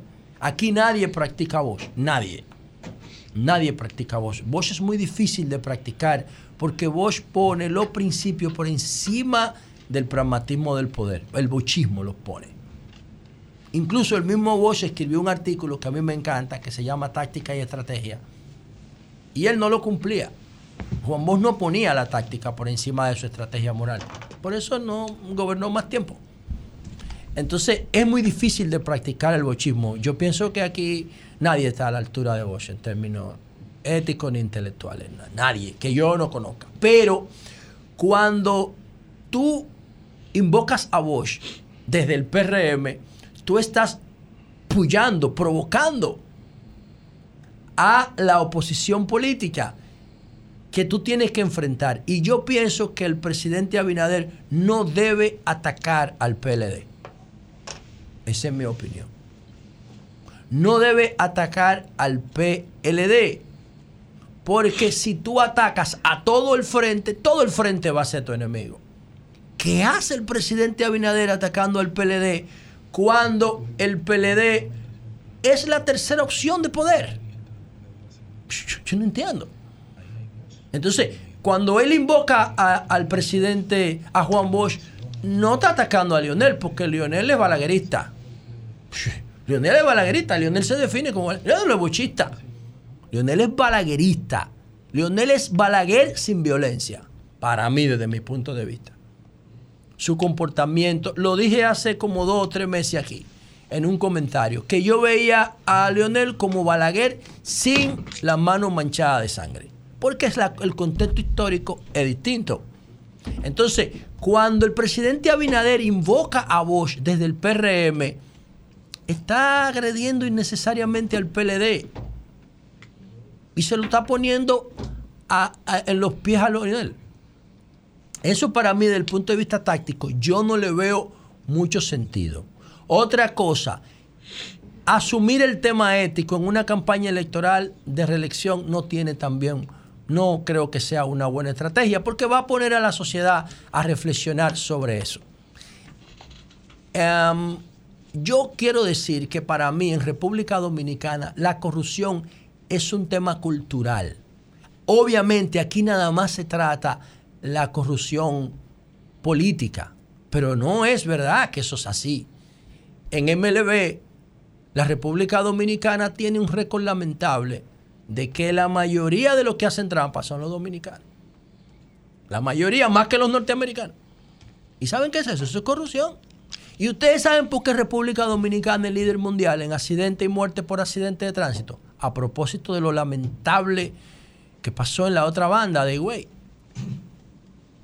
Que si se llevaran de mí, le ponen un chip a los vehículos de transporte y de alto riesgo, de carga y de pasajeros, eso no pasa. Porque no es verdad que ese chofer que, que hizo el, el- intentó el rebase en vía contraria, no es verdad que es la primera vez que lo hace, ¿verdad? Ah, pero si tuviera un chip ahí con giroscopio, ese chip ya le hubiese alertado a la sociedad que ese tipo no tenía condiciones para estar manejando y transportando gente. Pero no se llevan de mí, siguen haciendo la vaina eh, como la encontraron. Entonces, ¿qué, ¿por qué nosotros somos líderes mundiales en accidentes de tránsito? ¿Sabe qué? Por un problema ético al manejar. Cuando usted se roba un semáforo en rojo, está cometiendo un acto de corrupción pública. Porque usted está agrediendo el derecho de los que tienen de ir en verde para su beneficio propio. Se está robando el espacio del otro que le corresponde al otro. Y no lo vemos así. O cuando se incidenta un camión en la, en la vía pública, ¿qué es lo que hace la mayoría de la gente? La mayoría de la gente lo que hace es ir a robarse la mercancía. No, e incluso en la cultura popular, ¿sabe lo que significa dar primeros auxilios a una persona que se accidenta en la autovía? No es llamar al 911, no. Los primeros auxilios es robarle lo que tiene en el vehículo. ¿Eh? Entonces aquí hay una cultura de corrupción. Cuando me pasó lo que me pasó con la cartera la semana pasada, toda la actitud no era de cooperar con el dueño de esa cartera que tenía el documento ahí, el nombre. No, fue robarse lo que había adentro. Entonces, había, aquí hay una cultura de la corrupción. Y la mayoría de la población informal, no toda, la mayoría de la población informal, como dice Rochi en su canción, están esperando el día de las elecciones para coger los 500 pesos y el picapollo. Eso se llama día D. El día de las elecciones es uno de los días más corruptos de la historia de la República Dominicana cada cuatro años. Se mueven miles de millones de pesos sin ningún tipo de fiscalización y control. O sea, que hay una cultura de la corrupción. ¿Y para qué tú vas a poner al pueblo a reflexionar sobre eso, como estoy haciendo yo ahora? Ah, invocando el tema de la honestidad en un país donde el 60% es informal. Yo no creo que esa sea una buena estrategia. Yo particularmente no creo que lo sea. Sin embargo, vamos a ver qué pasa. Sobre todo que en los procesos electorales las decisiones cuando se va acercando el tema de la campaña son emocionales y a la gente no le importan lo- esos valores de ética y de honestidad cuando ya la campaña toma un ritmo emocional y la gente no repara en ninguna otra cosa que no sea tratar de que el suyo gane. En sentido general, para mí, y lo digo con una convicción de observador, apelar a Bosch en medio de este proceso. Miren que el que responde es Lionel y no Abel. Abel tampoco es bochista, Abel es balaguerista, igual que Lionel. Haber respondido también. Bueno, pero ¿en qué forma? Lionel fue que capitalizó todo No, el no, pero debate. Abel también respondió diciendo que, ¿Qué dice Abel? Que Bosch no era partidario ni del engaño, ni de la hipocresía, ni de la. Bueno. Respondiéndole a. a Bueno, Luis. pero, pero Leonel lo ha capitalizado muy bien. Y mira cómo los dos responden, lo que yo digo. Sí, o o sea- sea, tú lo que estás haciendo es uniendo el escenario cuando deberías insistir en mantenerlo dividido. Porque hay una parte del Partido de Liberación Dominicana que no se identifican con lo que está pasando en el PLD. Y que el presidente Abinader bien pudiera captarlo para definir su proceso en primera vuelta. Sol 106.5. Bueno, señores, la Fundación de Ayuda a los Niños con Cáncer en el Hospital Robert Reed eh, Fasi, eh, pues había solicitado el área de facturación, incluso eh, ellos empezaron, y varios de los trabajos que hicimos, fue con la finalidad de eh, construir eh, esa área de facturación del hospital Robert Reed Cabral. Entonces, eh, tenemos en la línea telefónica al ingeniero Carlos Bonilla eh, Sánchez, el director del MIBE. ministro. El, el ministro del MIBE, porque el ministerio va a asumir eh, esta, esta construcción y entonces ellos van a hacer otra área. Ellos Que van a hacer fue hecha en la este programa. Así es. La solicitud. ajá. es. Bien. Eh, el ingeniero Bonilla, Bo- ingeniero Bonilla, ¿cómo está usted? Adelante. Buenos días, buenos días a este tremendo equipo. Eh, bueno, ya no me invitan, pero por lo menos me llaman. Así Va a es. ser invitado, no se preocupe. explíquenos, explíquenos qué es lo que va a hacer el, Mi- el MIBE en el Robert Reed. Sí, mira, a solicitud de, de ustedes y también la primera dama que le ha hecho, le ha dado mucho seguimiento a, a este proyecto, en el Sí. Robert Reed, formar el, el área de facturación. Entonces nosotros eh, asumimos ese proyecto y quería conversar con ustedes porque es muy importante para nosotros cumplir con, con nuestra palabra. Entonces, en el día de la semana pasada empezaron los trabajos allá eh, y, y- para beneficio de, los pacientes de este hospital, eso vamos a estar concluyendo antes de que se termine el año. Recordamos que en un radio telemaratón Alexandra Matos y quienes la acompañaban hablaban de las obras que se necesitaban en Robert Reed. Entonces describían que no había una área para hacer todos esos trámites burocráticos adecuados para familiares de los pacientes que estaban en actitud desesperada, ¿no? Y ahí, ahí es que surge que una comisión del Ministerio de Vivienda se iba a reunir con, gen- me, me corrige por favor, con representantes de la fundación para determinar qué era lo que hacía falta. Es así, ¿no? Es así, correcto. Nos reunimos, formulamos el proyecto y, y quería expresárselo que ya este proyecto empezó a construir porque muchos proyectos se quedan en carpeta y, y si uno Así no le da es. seguimiento, pero este afortunadamente eh, se está haciendo y se va a concluir en este mismo año. ¿Y de qué inversión estamos hablando? Estamos hablando de unos eh, alrededor de 16 millones de pesos.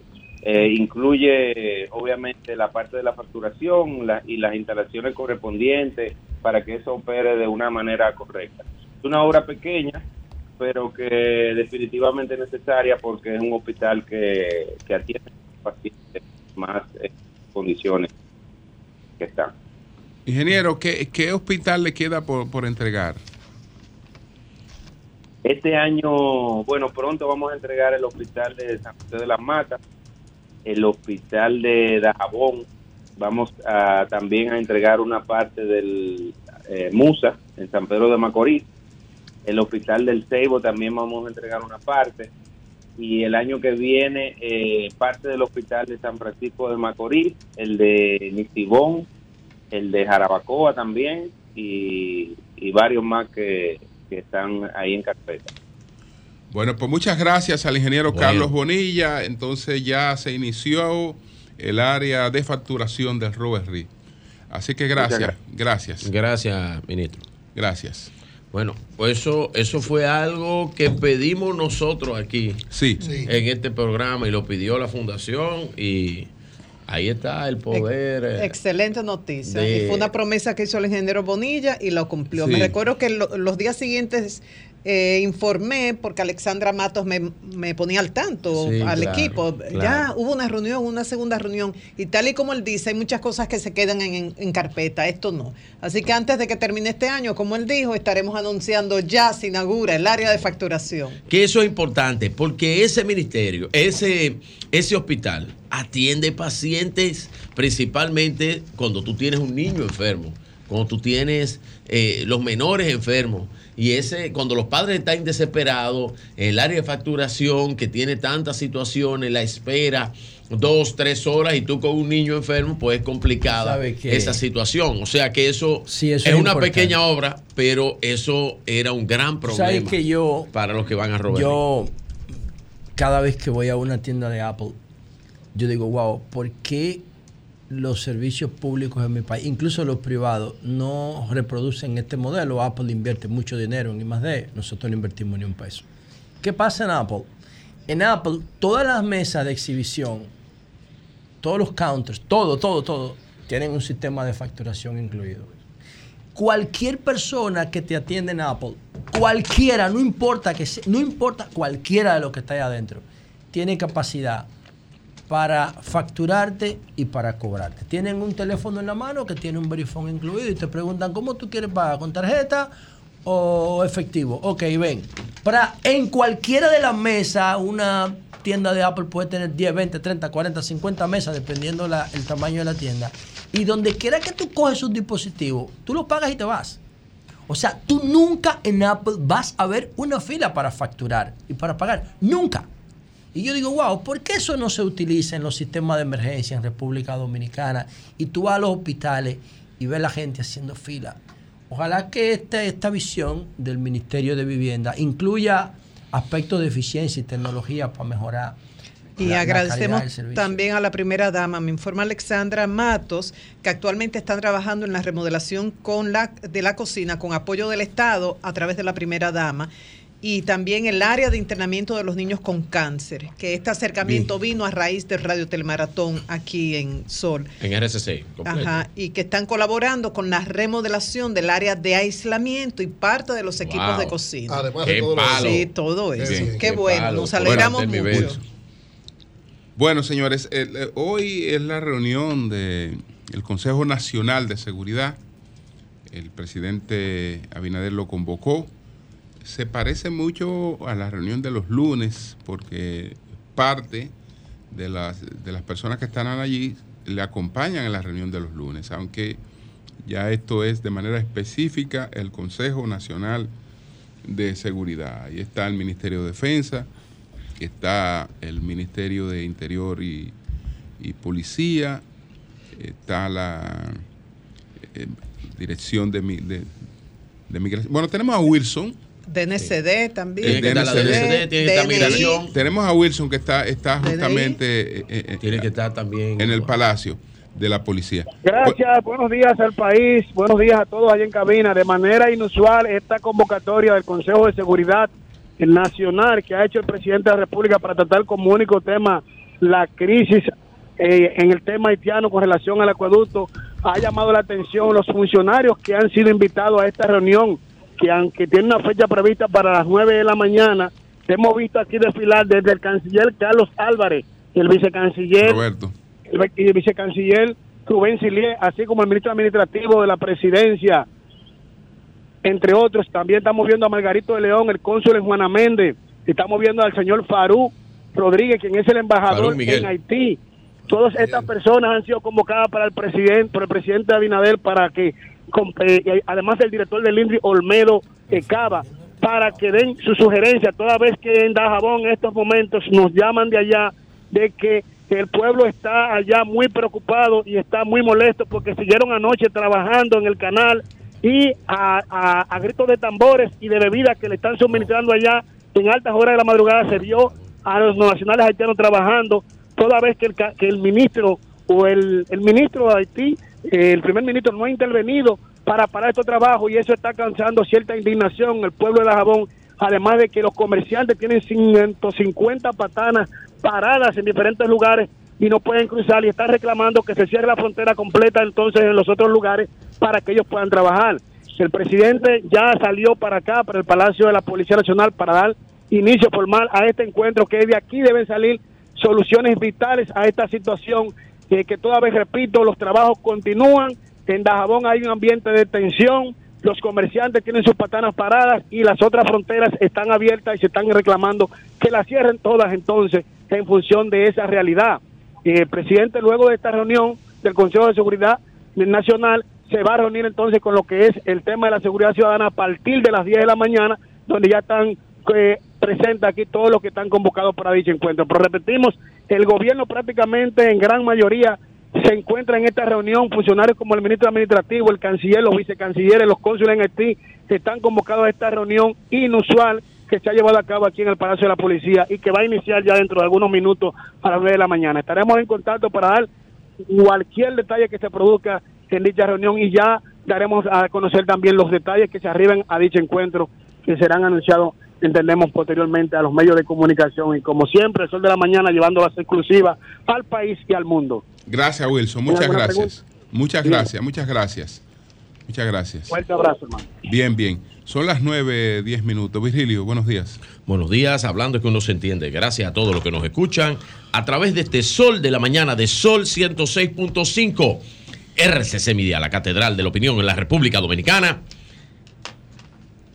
Y qué tiroteo. No sé si vieron este intercambio de disparos políticos el día de ayer. Si estuviera Ramón Mercedes acá, hubiera dicho una de esas onomatopéyicas palabras de él. Po, po, pa, pa, pum. Y eso fue lo que estuvo ayer. Primero el presidente Luis Abinader trazando la pauta con dos grandes actividades. La primera en eh, La Romana, en el Estadio Leoncio Mercedes, y la segunda en San Pedro de Macorís. El presidente se llenó de emoción, ya que en estos eventos cerrados, pues es más gente afuera que adentro, porque los espacios, cuando va un líder político de la magnitud del presidente de la República,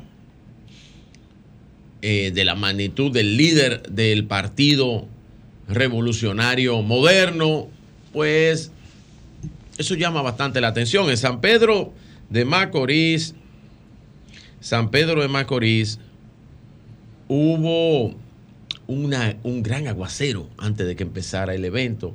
Hizo que el evento se retrasara unos 40 minutos antes que llegara el presidente y llegaron a pensar que había algún tipo de problemática por el agua, el lodazal, una gran cantidad de agua que duró un efecto de más de una hora, pero no, pero no, siguió el evento más fuerte que nunca.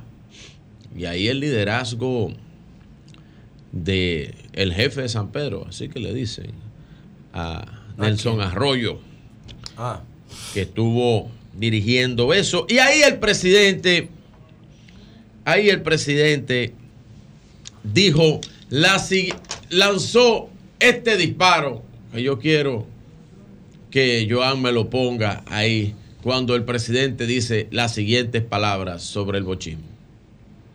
Pero yo me adelanto y con esto termino a decir que no solo José Francisco Peña Gómez, que si Juan Bosch, con quien tuvimos una gran amistad familiar, estuviera vivo, estuviera del lado de la transparencia y no de la oscuridad.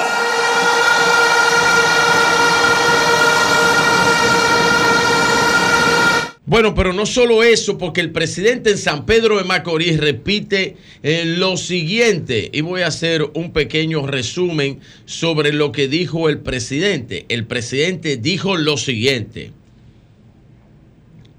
Juan Bosch era un hombre honesto y austero. El verdadero bochismo representaría los valores del profesor Juan Bosch.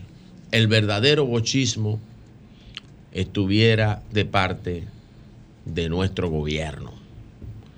Eso dijo el presidente Luis Abinader en San Pedro de Macorís. Por lo que las alarmas inmediatamente de Leonel Fernández, aunque dice José La Luz que él es balaguerista, yo estoy de acuerdo, pero su maestro fue Bosch. Dice que si el doctor José Francisco Peña Gómez, con quien tuvo una apreciada amistad, estuviese vivo, estuviera del lado de los pobres y no de algunos ricos. Oye esa vaina. Dijo Leonel Fernández. y le dijo, primero yo quiero dividir algunas cositas de ese pequeño tuit. Amistad. Bueno, amistad, de amistad, de que yo soy amigo del señor que vende dulce en la esquina, que lo conozco y que le doy la mano todos los días. Pero el Frente Patriótico no fue amistoso con, con Peña Gómez. El Frente Patriótico no fue amistoso con Peña Gómez. ¿Y quién fue? ¿Y quién fue la, figura principal de ese frente después de Balaguer? ¿Quién articuló esos discursos separatistas en este país de odio? ¿Quién los articuló? No los articulé yo. Y si en algún caso esa supuesta amistad que usted cita en ese tuit no provenían de usted, usted fue la figura que lo encarnó. Usted fue la figura que encarnó ese frente y ese movimiento anti-peñagomista que acabó con la vida de Peña Gómez. Porque eso le provocó esa lucha encarnada, basada en mentiras, en un nacionalismo rancio y mentiroso, que lo llevó a un cáncer a Peña Gómez, que lo mató. Si usted era amigo de él, usted era amigo de Boca. Y si usted era amigo de él, usted era amigo de Boca. El que sí encarna por principios el modelo de Juan Bosch, que murió en la pobreza, no tenía nada que mostrar. No es lo mismo que el tinglado ni el... en la eh, pobreza no. en la bueno, pobreza no, en la, en la austeridad, porque no fue pobre. Claro. Aparte de todo, era un hombre exitoso. Claro, él no- él- Era exitoso. sola- so- solamente por Por libro. por la por su vida intelectual, él tenía Era un que hombre vivir. exitoso. Aparte, los hombres de ese nivel no necesitan nada. Porque todo se lo dan. Pero nunca hubo ostent- nunca fue ostentoso. Nunca mostró riqueza. No es lo mismo que lo que se mostraba en un comité político poderoso que usted presidía. Que yo he llegado a decir que en un momento de ese comité poderoso político del PLD tenía más cuartos que el CONEP. Eran cinco CONEP juntos. Más cuartos que el CONEP. Así que cuando usted llama a los pobres, yo no he visto un pobre en Funglode. cuando usted llama a los pobres, no sé dónde que usted lo ve, a lo mejor será en los libros, cuando usted ve en los libros de historia las clases sociales y ve que hay una clase que se llama pobre, que no polula por la esperilla, que no polula por la Fundación Global. El verdadero bochismo tiene que ver con honestidad. El verdadero bochismo sí tiene que ver con honestidad. Porque la honestidad está en el bochismo. Y los verdaderos bochistas y el verdadero sentimiento de la honestidad y la transparencia tiene que estar de lado en algún momento con el pensamiento de un hombre que ha ido a aportar a la cosa pública, que no fue a buscar prebendas porque las tiene, llegó con ellas, está invirtiendo su esfuerzo, su vida, su salud. A, a nada más y nada menos que a aportar a este país. Pero también hay unas declaraciones que me quiero referir, porque fue, fue disparo. Si tuviera, como dije, Ramón Mercedes aquí, estuviera usando su matopeya de disparos. Hablaba el ex vicepresidente de la República, República don Rafael Alburquerque, y citaba unos datos que ya el vocero de la presidencia, Homero Figueroa, decía con respecto a este intercambio de este paro. Decía Homero, el doctor José Francisco Peña Gómez estaría eh, feliz de comprobar que la pobreza pasó de un 39.7 en el 2012, cuando usted era presidente, a un 27.7. Decía Homero, Don Rafael le devuelve diciéndole, en el 2004 Leonel Fernández la encontró en un 50 y la redujo a un 39.7 y en su gobierno la encontró en un 25 y hoy está en un 27. Lo que pasa es que don Rafael no trabajó las estadísticas bien. Y yo le respondí a don Rafael lo siguiente. No manejó las estadísticas bien. ¿Y ustedes saben por qué? Porque dio un dato incorrecto dio un dato porque no utilizó el dato real.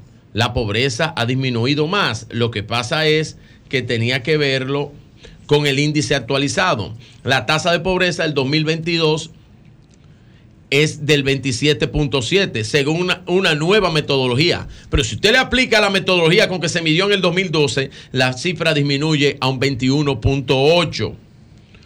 Por eso yo le dije en un tuit ex vicepresidente, con todo el respeto que usted me merece, porque es una persona de respeto, que las estadísticas se comparan manzana con manzana, pera con pera, yuca con yuca y plátano con plátano. No como usted quiere. Entonces, en ese fuego cruzado de ayer, yo le comenté lo siguiente.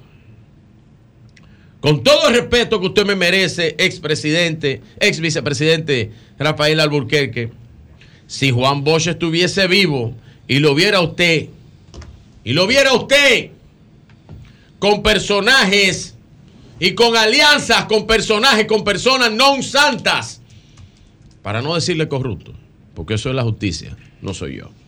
Personas no santas, personajes no santos de la vida pública y política de este país le aseguro, ex vicepresidente, con todo el respeto que usted me merece y el llamado histórico que le voy a hacer aquí, que volvería a romper con usted como lo hizo, volvería a romper con usted como lo hizo el profesor Juan Bosch en aquella ocasión. Me despido, me despido porque un compañero de aquí, gran amigo, nuevo amigo de aquí, me dice que, qué copión, qué copión el presidente Luis Abinader, atención Joan, qué copión, míralo, bailando esa canción que bailó Leonel Fernández en el 2008 en su reelección. Digo, da la casualidad que fue el mismo merenguero que se la tocó. El mismo merenguero que se la tocó y en la reelección del presidente Luis Abinader, que también en aquel entonces se reeligió Leonel Fernández. Súbeme la cancioncita ahí.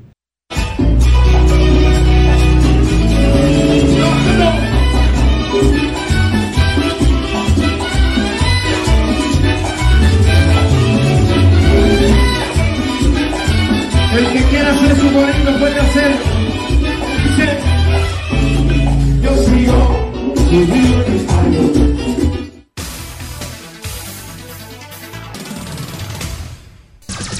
Son 106.5.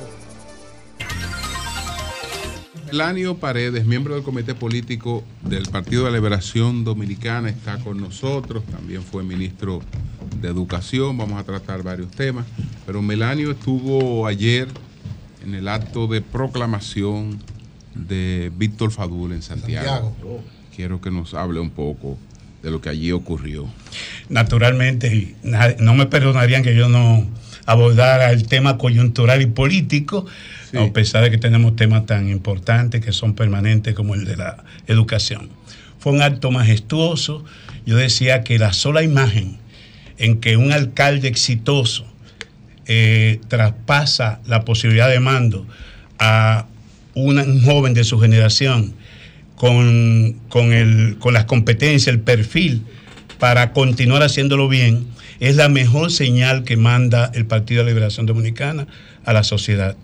E incluso la sola imagen habla de renovación, no de cambio, de renovación.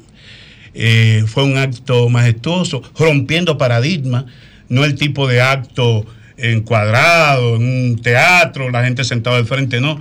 Ahí todos estábamos de alguna manera eh, involucrados. Habían, ahí estaban los candidatos a regidores de un lado, público del otro lado, los miembros del comité político junto con todo el público que estaba de frente a la, a la tarima.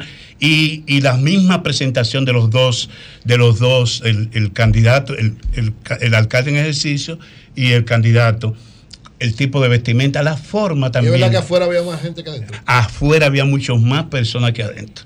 Algunos decíamos, bueno, esto debió ser en, en la arena del Cibao o, al aire libre, pero ustedes saben todo el problema que hay con la Junta, pero al mismo tiempo también porque tratamos de no repetir historias. Y ya lanzamiento multitudinario en una cancha deportiva, eso es, eso es eh, historia repetida. El discurso de Víctor muy, muy equilibrado, eh, muy bien ponderado, no solamente hablando de los temas locales en que Abel ha sido exitoso, sino la posibilidad de continuidad a eso, eh, que los santiagueros se sientan orgullosos de su alcaldía, de su ciudad, y naturalmente también haciendo referencia a lo que ha sido el legado del Partido de la Liberación Dominicana. Eh, eso, y naturalmente el sábado anterior también tuvimos en la, en la circunscripción número 3 del distrito con una muy buena eh, un muy buen recibimiento en esa zona tan importante del Distrito Nacional, eh, a ver con el potencial, el potencial no, ya lo es eh, Domingo Contreras, el candidato nuestro escogido por encuestas, y también fue una demostración de lo que está haciendo el PLD. Yo pienso que efectivamente aquí hay dos, dos candidaturas que están trabajando el tema mediático y lo hacen bien hay una estrategia, la estrategia, de un asesor colombiano que le dio resultado a Leonel entre el 2005 y el 2012, y es fijar los temas de la agenda nacional cada lunes, pero eso también tiene sus bemoles. Porque en el caso de la declaración que hizo el presidente Abinader ayer, yo quiero montarme en lo que decía Julio y que plantea Rajoy. Y lo que plantea Moisés Naín en la rebelión, la rebelión de los poderosos. Presidente Abinader, cuídese del poder elusivo, ese enemigo silencioso que es el que está socavando la democracia, la partidocracia y, los propios actores políticos. Cuídese del poder mismo. Usted no puede presentarse como impoluto cuando usted tiene un gobierno y tiene colaboradores que ya dejan mucho que desear. Y además, el argumento que plantea Abinader, tratando de constituirse en el, en el- en el heredero de José Francisco Peña Gómez de Vos, se cae de bruces, porque la principal nota que identificaron a José Francisco Peña Gómez y a Vos fue el antireeleccionismo. Y resulta que el presidente anda en andarse reeleccionista. O sea, Peña Gómez, si se identifica, y quizás por eso eh, hasta ni siquiera nunca gobernó. Lo más hacendado de Peña Gómez fue su antireeleccionismo que él decía de principios. Y en el caso de Vos, no el PLD, porque el PLD no tiene en sus estatutos el antireeleccionismo, pero en el caso de Vos, lo más resaltante de la Constitución de 63 es que Vos, en un momento en que escaseaban los actores de experiencia, que no había el liderazgo que hay ahora con varios expresidentes, Juan Vos se planteó en esa Constitución la no reelección. De manera que el presidente, el argumento se cae porque él no es el portavoz de los rasgos distintivos de esos dos grandes Bueno, pero liderazgos. profesor, él, el, el presidente Luis Abinader, eh, Pregunta, es un lo- invitado. el presidente Luis Abinader lo que hace es que habla de la honestidad y habla de la austeridad en el manejo de las cosas públicas con respecto al bochismo y con respecto a lo que tiene que ver con el peñagomismo, pues el presidente se circunscribe a lo que tiene que ver con los planes y las ayudas sociales y habla de, de ese, de esa ayuda social y ese acercamiento a lo que necesita la gente en ese plan de desarrollo que ¿Cuál es la tenía el presidente eh, eh, que tenía eh, José Francisco Peña Gómez. A eso que se refiere. Ahora, el reeleccionismo no está en los estatutos, eso pregunta. tampoco está en los Bien. estatutos del PRM. Ahora, yo le pregunto, y volviendo al caso Tú analizaste una hora a la de. Santiago. Bueno, pero espérate, pues Ok, yo tengo pero que responder un debate. Eh, eh, Melanio, eh, don Melanio, sobre Santiago y ayer, que yo creo que el PLD tiene dos municipios que son muy fuertes en este país, creo que Santo Domingo Este y creo que Santiago, son municipios fuertes del PLD. Y yo le pregunto a usted, ¿hay alguna, ya con sus candidatos proclamados en esos dos grandes municipios, ¿usted cree que hay alguna posibilidad de acuerdo, principalmente en la plaza de ayer, en la plaza de Santiago? Yo, a mí me gusta escucharlos a ustedes. Yo me apoyé en un comentario de Julio para hablar sobre el, el tema, presidente, cuídese. Porque eso mismo que usted está diciendo hoy se le puede revertir en su contra. José hablaba sobre el tema, Vigilio, de la corrupción y todo este tema de la honestidad y la transparencia. El problema cultural que tiene. Es un problema que está en el ADN y tú tienes que tratarlo con mucho cuidado porque es estructural. De manera que tú no puedes escupir para arriba. Presidente Abinader, mucho cuidado con escupir para arriba. Y respecto a la alianza, también tomo el discurso de mi querido eh, Ah, pero más toma el de camarada. Julio usted, profesor. No, el de, el, el- Digo, el de- el ah, Eury. ah, El de Eury. El, de- el del lo maestro más- lo- el del maestro lo tomo hasta Sí. yo por la experiencia y la sapiencia. Ahora, El de Eury, Ah. dice, todavía se pueden lograr grandes cosas. Toma uno mío, Y yo digo, ¿tú sabes lo que yo recomendaría? Tú no, y mira, la solo, el solo anuncio de la alianza eliminó las recriminaciones públicas, las imputaciones, las juramentaciones de una gente que se pasaba de otro a otro lado. Ya eso es ganancia. Ya eso es ganancia. yo estoy de acuerdo con, con Y- usted porque lo que ustedes hicieron fue que pararon el sangrado Y- del PLD. Y finalmente, yo El tengo de una la fórmula. del pueblo. Yo tengo una fórmula y lo- la pongo a disposición de los negociadores, la gente que está trabajando el tema. Ya hay candidatos proclamados. De aquí a noviembre que se mida. Si en Santiago Víctor Fagur es la carta de triunfo, el- la fuerza del pueblo puede desin- desinteresar a un candidato a la sindicatura.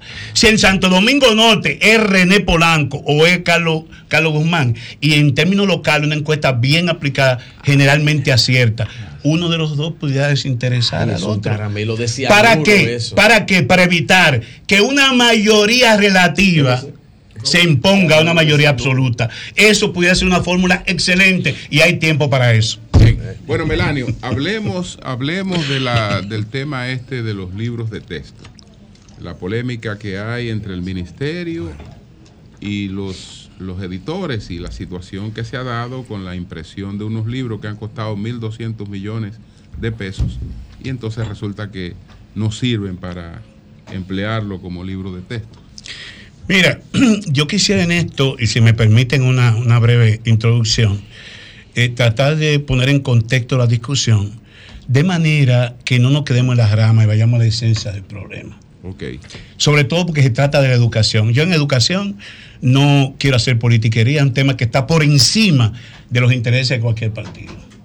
Entonces, eh, en el año 1995, como producto del primer plan de- nacional de educación, un grupo de actores, yo estaba en ese momento con el sombrero del sindicato, y recuerdo que estaba la viceministra Melba, Melba Baez de Erazo, una excelente académica ya ida de tiempo, creo que ustedes la conocieron, Andrés Reyes, que había sido ministro de uno de los gobiernos del PRD, eh, y otros actores, fuimos a París a un curso taller en el Instituto Internacional de Planeamiento Educativo.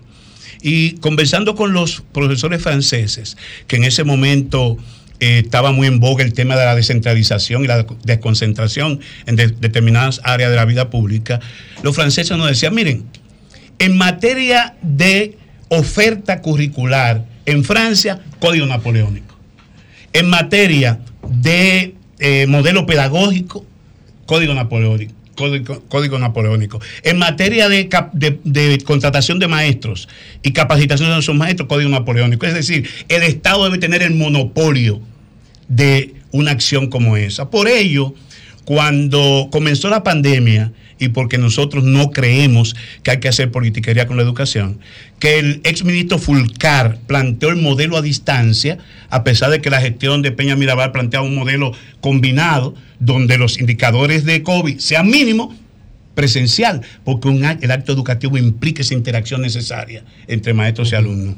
Pero nosotros aceptamos el modelo que planteó la nueva gestión de a distancia. Se invirtieron 5 mil, más de 5 mil millones de pesos, rentando eh, eh, espacio de televisión, productores, pagándole a productores para, para manejar los contenidos. Y nosotros dimos la oportunidad, yo lo visité incluso, no solamente públicamente lo visité y nos pusimos a su disposición. Sobre todo por el hecho de que había una historia pasada, veníamos de la fragua del sindicato y uno quería que fuera exitoso. Yo no voy a evaluar porque ha sido el propio ministro que lo sucedió quien ha hablado del fracaso de ese intento. Y todo eso que se hizo, no hay evaluación. Ahora, cuando este ministro dijo, mi principal énfasis es, son los primeros grados, yo lo apoyé públicamente. ¿Por qué? Porque efectivamente, entre 5 y 9 años, entre preprimario y cuarto grado, hay que hacer el esfuerzo más importante, porque lo que se pierde en esos primeros años no se recupera jamás. Es decir, es la etapa en que los niños están como una esponja. Es la etapa de los por qué, y por qué, y por qué. Esa curiosidad de los niños y las niñas hay que incentivarlo. Y por eso nosotros saludamos la decisión de que el ministerio, como política de Estado, asumiera la producción de textos en esos niveles, a sabienda de que estamos en una sociedad de libre mercado. Y yo aquí asumo la, aquella máxima de Enrique Iglesias. Nuestros países deben tener tanto mercado como sea posible y tanto Estado como sea necesario.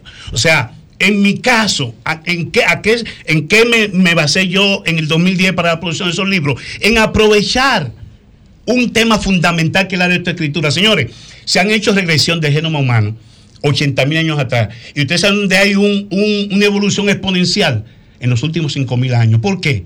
Un fenómeno, la lectoescritura. La imprenta.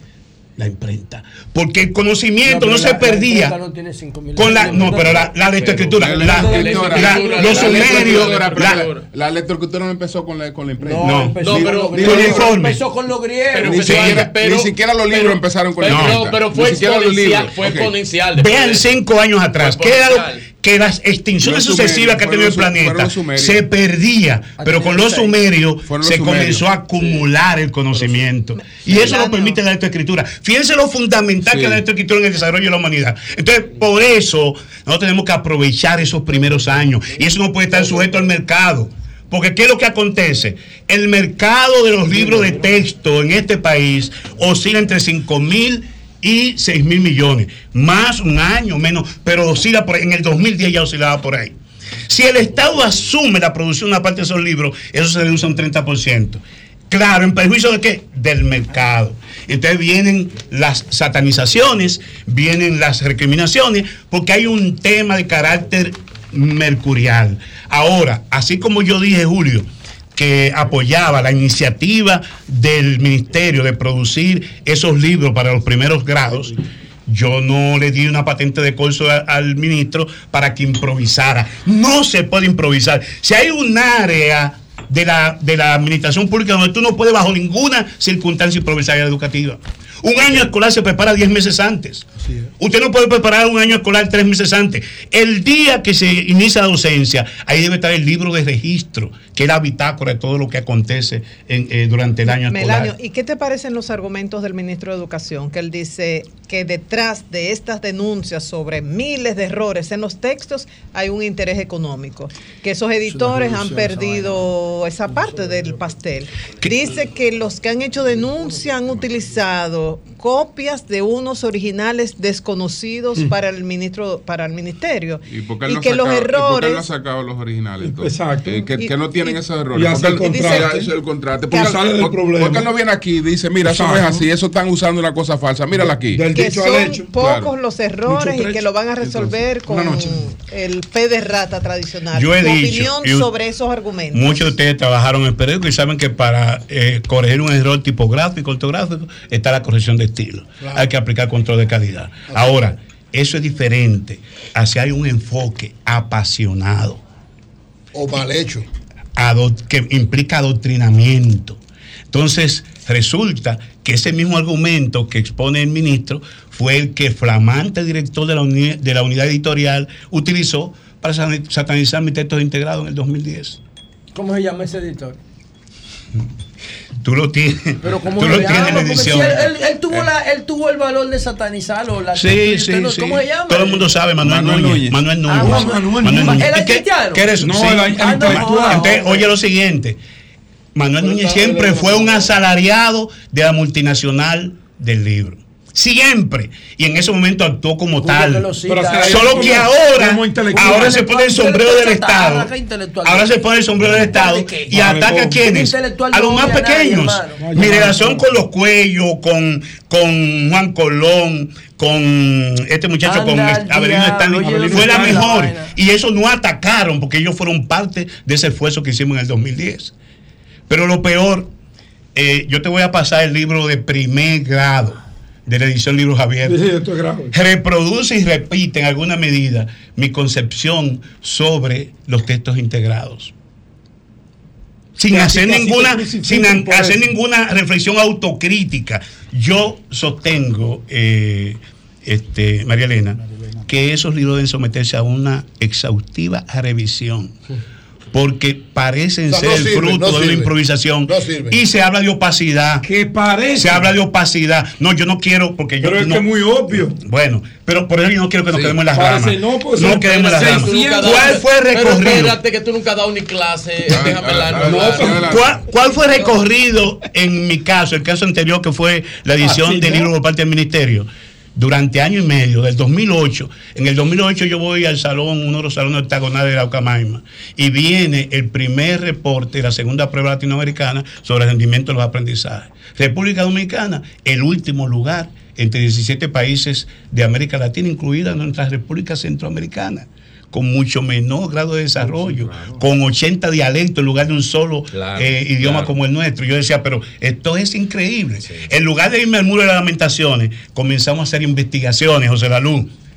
Y de esas investigaciones y de consulta en especialistas surgió lo que llaman indicadores de logros de aprendizaje.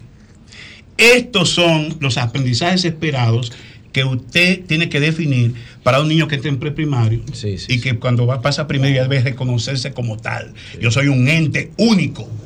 Yo soy un ser, yo soy Felipito Núñez, tengo un nombre, tengo una identidad. Por ahí comienzan los aprendizajes, logro aprendizaje. de- Yo conozco de bien. logro. Yo conozco eso Y bien debo por decir, tener niños pequeños. correcto, y debo decir que este material que se elaboró en mi gestión previo a la Ah, no sabía eso, fue por el que se utilizó para la actualización curricular del 2016 está inclusive en la matriz que detalla todo el proceso. Eso duró año y medio, año y medio antes de producir el primer texto, pero hubo consultas, se trajeron especialistas. Una de las cosas que se enrostraba es que esos libros lo hicieron unos mexicanos. Trajimos intentamos con los cubanos. Y era tan difícil con los cubanos por la mecánica esta del Estado, un contrato, que descartamos los cubanos. Fuimos a ver si nos podían asistir los españoles, Los españoles. que tienen tradición en las editoriales, y salía muy costoso. Y encontramos a técnico de la UNAM. Y debo decir lo siguiente, ¿por qué esa, esa animadversión por ese producto? Porque resulta que doctores y magísteres de la UNAM que contratamos hicieron una evaluación de más de 300 textos y solo el 10% aprobaron. De textos que en el mercado, en el 2009, reprobaron. Y yo cometí la inocentada de convocarlo en el salón del ministerio y decirle, miren, vamos a mejorar esto, porque el 80% de los textos que ustedes están ofreciendo al ministerio no sirven. Ese fue, ese fue, ese fue mi condena de muerte, porque a partir de ahí me lo gané de enemigos. Aunque, aunque hay, figuras que usted no quiere citar aquí que fueron determinantes. Está bien, entonces, para ahogar miren, esto, ¿eh? para, Figura clave. para terminar con, esa parte, yo quiero Eh, decirle. si él la cita, yo y lo no, apoyo, pero no pude yo- si él pasárselo no lo a, la pues me lo coordinadora. dijo Leonel a mí, Mi, mayor, persona. ¿tú sabes cuál fue? me. ¿Tú sabes cuál fue mi grave error? Que me adelanté. Nos adelantamos al tiempo. Cuando José habla de cédula bruta, cuando habla de censo chatarra, es porque estos textos no son chatarra. Eran textos que se podían ir en el tiempo, se podían ir mejorando. ¿Por qué? Porque tenían hipervínculo. Claro, eran electrónicos. hombre. Eran electrónicos. Era Había interactivo. Un ejercicio Sí. se, mandaba a complementarlo y ampliarlo con interactivos que estaban diseñados y están los nombres Eran ahí en el electrónicos en el 2009. Y- y- y vaina. para decirte Sí, esto. profesor, ya la normativa, para yo seguir la línea, porque Ujú. eh, la normativa Yo recuerdo que Cavada le 26201 mandaba ya era esa normativa la que estaba utilizando. No, no Esa es la del sé si 2000. era la- Cavada, pero. José, dame un segundito. Noticiario, ¿no? Dame un segundito para ver si yo entiendo el profesor. Entonces, la normativa que usted se refería era la del, la del 2016. Esa sí es. No, no, yo te hablo, esta, esta producción fue antes de eso. Y- La, y- la del 2016 vino después. Esa, fue con- eh, que es la que yo cito. Con la actualización curricular. Ok. Ahora, Que- que obvió esa. Ahora, donde yo pi- entiendo, por eso le dije a Antonio Espayaca que era importante que este programa generara algún tipo de debate. Consulten a María Melanie, Teresa. Pero ¿qué hacer, consulten. ¿qué hacer después de haber votado Sí, 1.200 conclusiones. millones de No, pesos? no, pero así no, Eh, no, pero después de haberlo Pero votado. así es la pregunta. Después de haberlo votado, después de haberlo votado. Eso votado. Eh, ¿Qué hacer ahora? Hay, ¿Qué hacer ahora? hay legítima sospecha de que eso, de que No eso no va a servir para nada. Sí. Porque ha sido producto de la improvisación y la opacidad, ¿eh?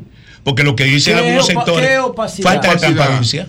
Falta de transparencia. O sea, los procesos administrativos son defectuosos. Corrupción. No, no, corrupción no. Son no defectuosos. Señores, Si hay opacidad y señores, corrupción. yo respeto No la será transparente academia. porque Si hay, si hay Todo- opacidad, entonces van a haber implicados. Todos, todos nosotros somos no había. resultado de las universidades. Las universidades pueden tener exper- experiencia en el perfil andagógico de, de- de la educación. Y no, se Estoy trata de, acuerdo, libros para primera infancia. Sí, sí, sí. Las universidades aquí, ninguna de las cuales están en los, en los primeros mil, eh, mil lugares ranking. de ranking escolar. Tú no puedes entregarte y decirle, miren, háganme esto, porque ellos han estado, han estado sobrellevando su propia situación. Entonces, aquí había que poner a técnicos realmente. No, y yo conozco. Y son dos etapas de y ser yo humano. conozco son que el ta- dos ministro. etapas de ser humano. Para hay lo- un ser humano ya desarrollado con una educación que es la que tú recibes Bueno. en los- en las universidades y hay otro Yo tipo de ser humano que es el que tú inicias. aprovechando su bueno, presencia- bueno, sí, aprovechando concluyendo. su presencia Ser humano aquí, me están mandando mucho esto en, un- en modo de ataque, ¿no? El Listín Diario publica hoy una información educativa que dice Suecia lleva más libros y escritura a mano de sus tecnificadas escuelas. O sea, me lo están mandando. Sí, a ti, porque tú has porque ya- con eso. está volviendo. Ha distorsionado la información en ese sentido. Y te están escribiendo la verdad. libro Pero yo sé- yo sé- que dentro de 15 años, cuando esos niños que ahora tienen 3, usted dice que ahí hay que tener que ahí hay que poner el mayor énfasis, tengan 18, la sociedad que se va a encontrar no va a ser análoga.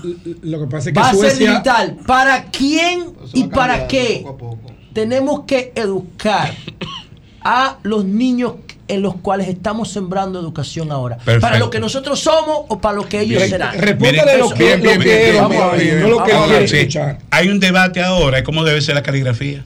Y dice que debe ser letra de cajón. Porque los niños se van a encontrar, como decíamos en términos, estamos en televisión. Tú para aprender un aparato hacia esto. Ahora todo es stop. todo es stop. Entonces tú vas a tener que teclear. Los oficios del, del siglo XXI es de teclear.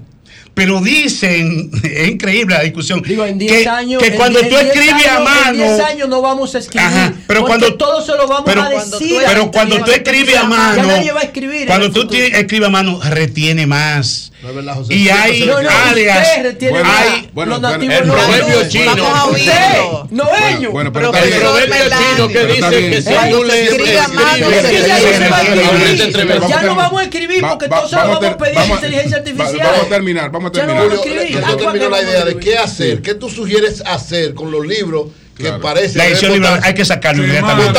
Hay que- yo, yo no haría porque a mí me dijeron que había que incinerarlo. El mismo que hoy está, está reivindicando esos libros, decía que los míos había que incinerarlo porque es el libro vacío. José, lee algunos de los temas. No, esto es genial. No, nada más los temas, los temas que yo abordaba en el 2010 y que ahora los finlandeses, primer lugar en PISA en el 2016 lo asumieron.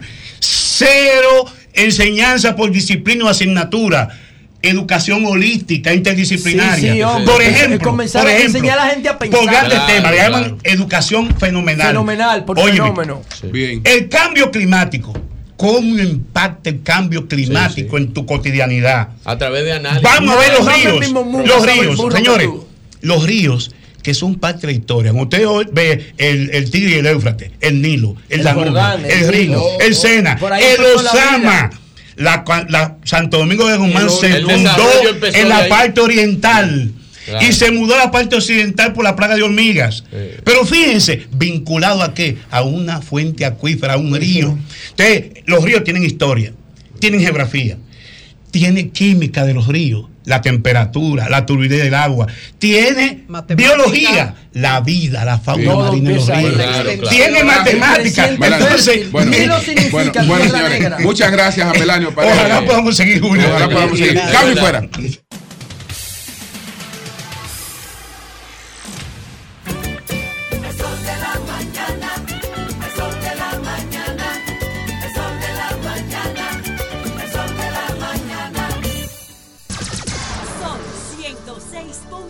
106.5.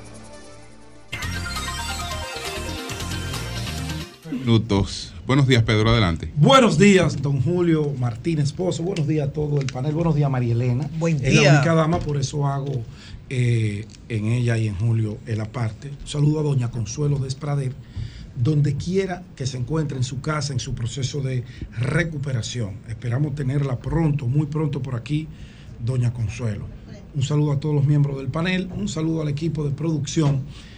Y un saludo muy, muy, muy especial para todos nuestros amables televidentes, radio, escucha y nuestros cibernautas. Gracias por preferirnos en sus hogares o en el medio que ustedes escojan para darle el seguimiento al sol de la mañana. Bueno, a grosso modo, Joan, eh, hacer y dar gracias a el ensanche La Fe, a la Lope de Vega, de manera especial, lugar que me trae grandes recuerdos porque por ahí pasé una gran parte de mi infancia, es vecino con la Gutinita y tengo muchos amigos que estudiamos juntos en el Club Unión Juvenil La Fe. Me encontré con varios de ellos que se han dedicado a diferentes tareas y recibir el cariño, no digo volver porque siempre estoy en esa zona, mi hermana Sonia vive por allí, de hecho ella fue quien organizó este recorrido del pasado viernes. Allí conversé con emprendedores, con motoristas, con personas mayores, en contacto, conversando, preguntándole a la gente qué demandan de sus políticos, qué es lo que más les preocupa, cuáles son los temas que a ellos les interesaría que los políticos y nosotros también, eh, además de la condición de político, bueno, pues la principal condición nuestra es la de comunicador, la de periodista.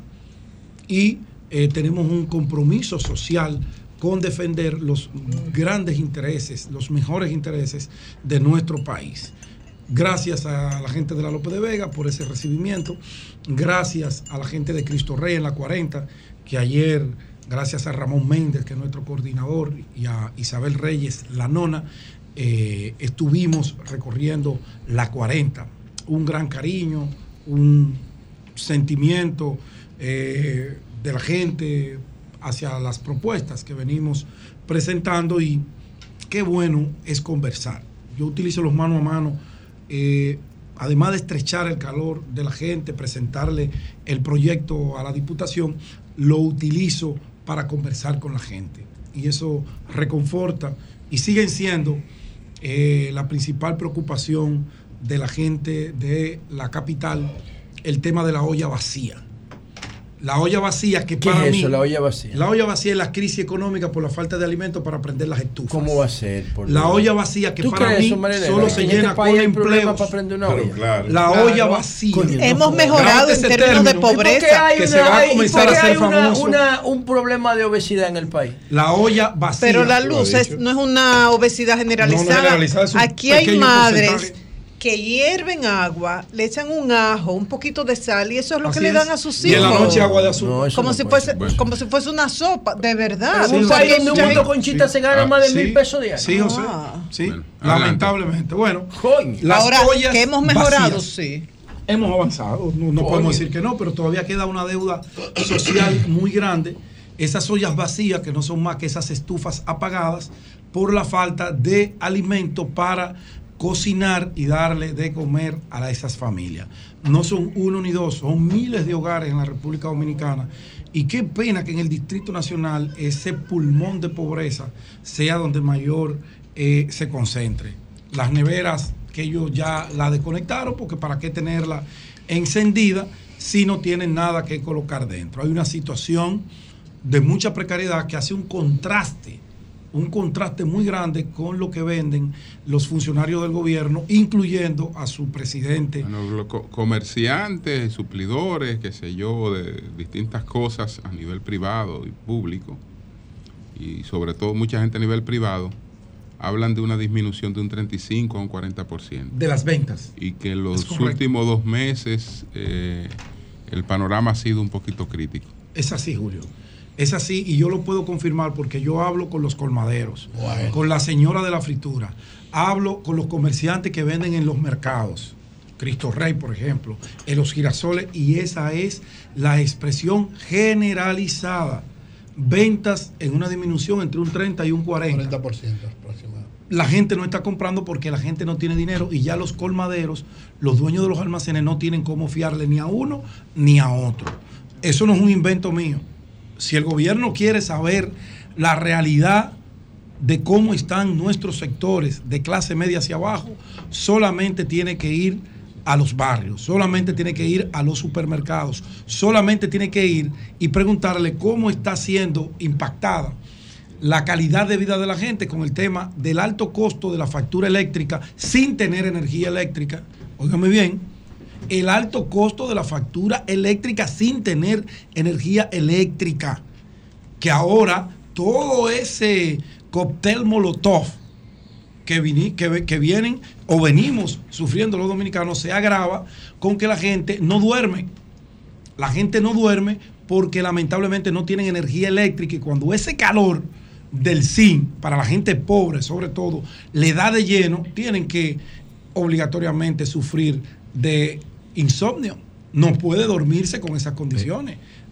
Súmele el tema del dengue. Pedro. Son muchos temas que tienen haciendo pasar muy malos días a los dominicanos. Pedro. Y yo puedo dar fe y testimonio y no lo hago por politiquería.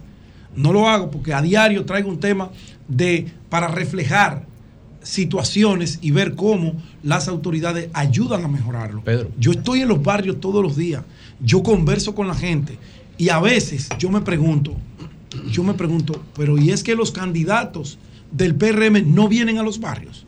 Porque si ellos van, serían los primeros en ir a las diferentes instituciones a llevar la queja. Serían ellos, serían portavoces o llamarían a los programas, escribirían en las redes sociales porque son muy buenos reaccionando. Son extraordinariamente efectivos reaccionando e insultando a la gente. Usted dice, el gobierno va mal en esos temas que yo acabo de describir, que Julio lo confirma porque es uno de los hombres mejor informados de este país. Y recibe información a diario. Entonces, yo lo digo, ¿verdad? Yo soy miembro de un partido político, con mucha Pe- honra. Pedro, Pero ¿por qué ustedes no, en vez de decirle todos los improperios que le dicen a Nayí, que me dicen a mí, a Julio o a cualquiera que ose, reflejar, describir la horrible situación de miseria que están viviendo Pero Pedro, barrios. pero Pedro, a nadie le dicen, a nadie le dice, discúlpame Pedro, a nadie le dicen más, más, más insultos que a mí en las redes sociales, principalmente Mal los, lo bots de la oposición eh, hace. eh, que, me, que me caen así encima todos los días. Ahora, y me tienen mis, comentarios los- repletos, repletos, repletos de improperios. Pero yo te hago una pregunta y este programa que tiene tanto alcance, y tú te referiste a la soya vacía y a muchísimas cosas, y yo te pregunto, mira, lo primero es que aquí somos miembros de todas las asociaciones de comerciantes, las cuales ojalá y llamen los presidentes de No, asociaciones no, no, no, ellos que no comerciantes, llamen, no. llame el Esos está- y llame la Asociación de. Industria, Yo no porque los, números de la No, no, no, Asociación no de Industria, los números del CONEP, los números de las, las asociaciones de comerciantes ellos dicen no eso.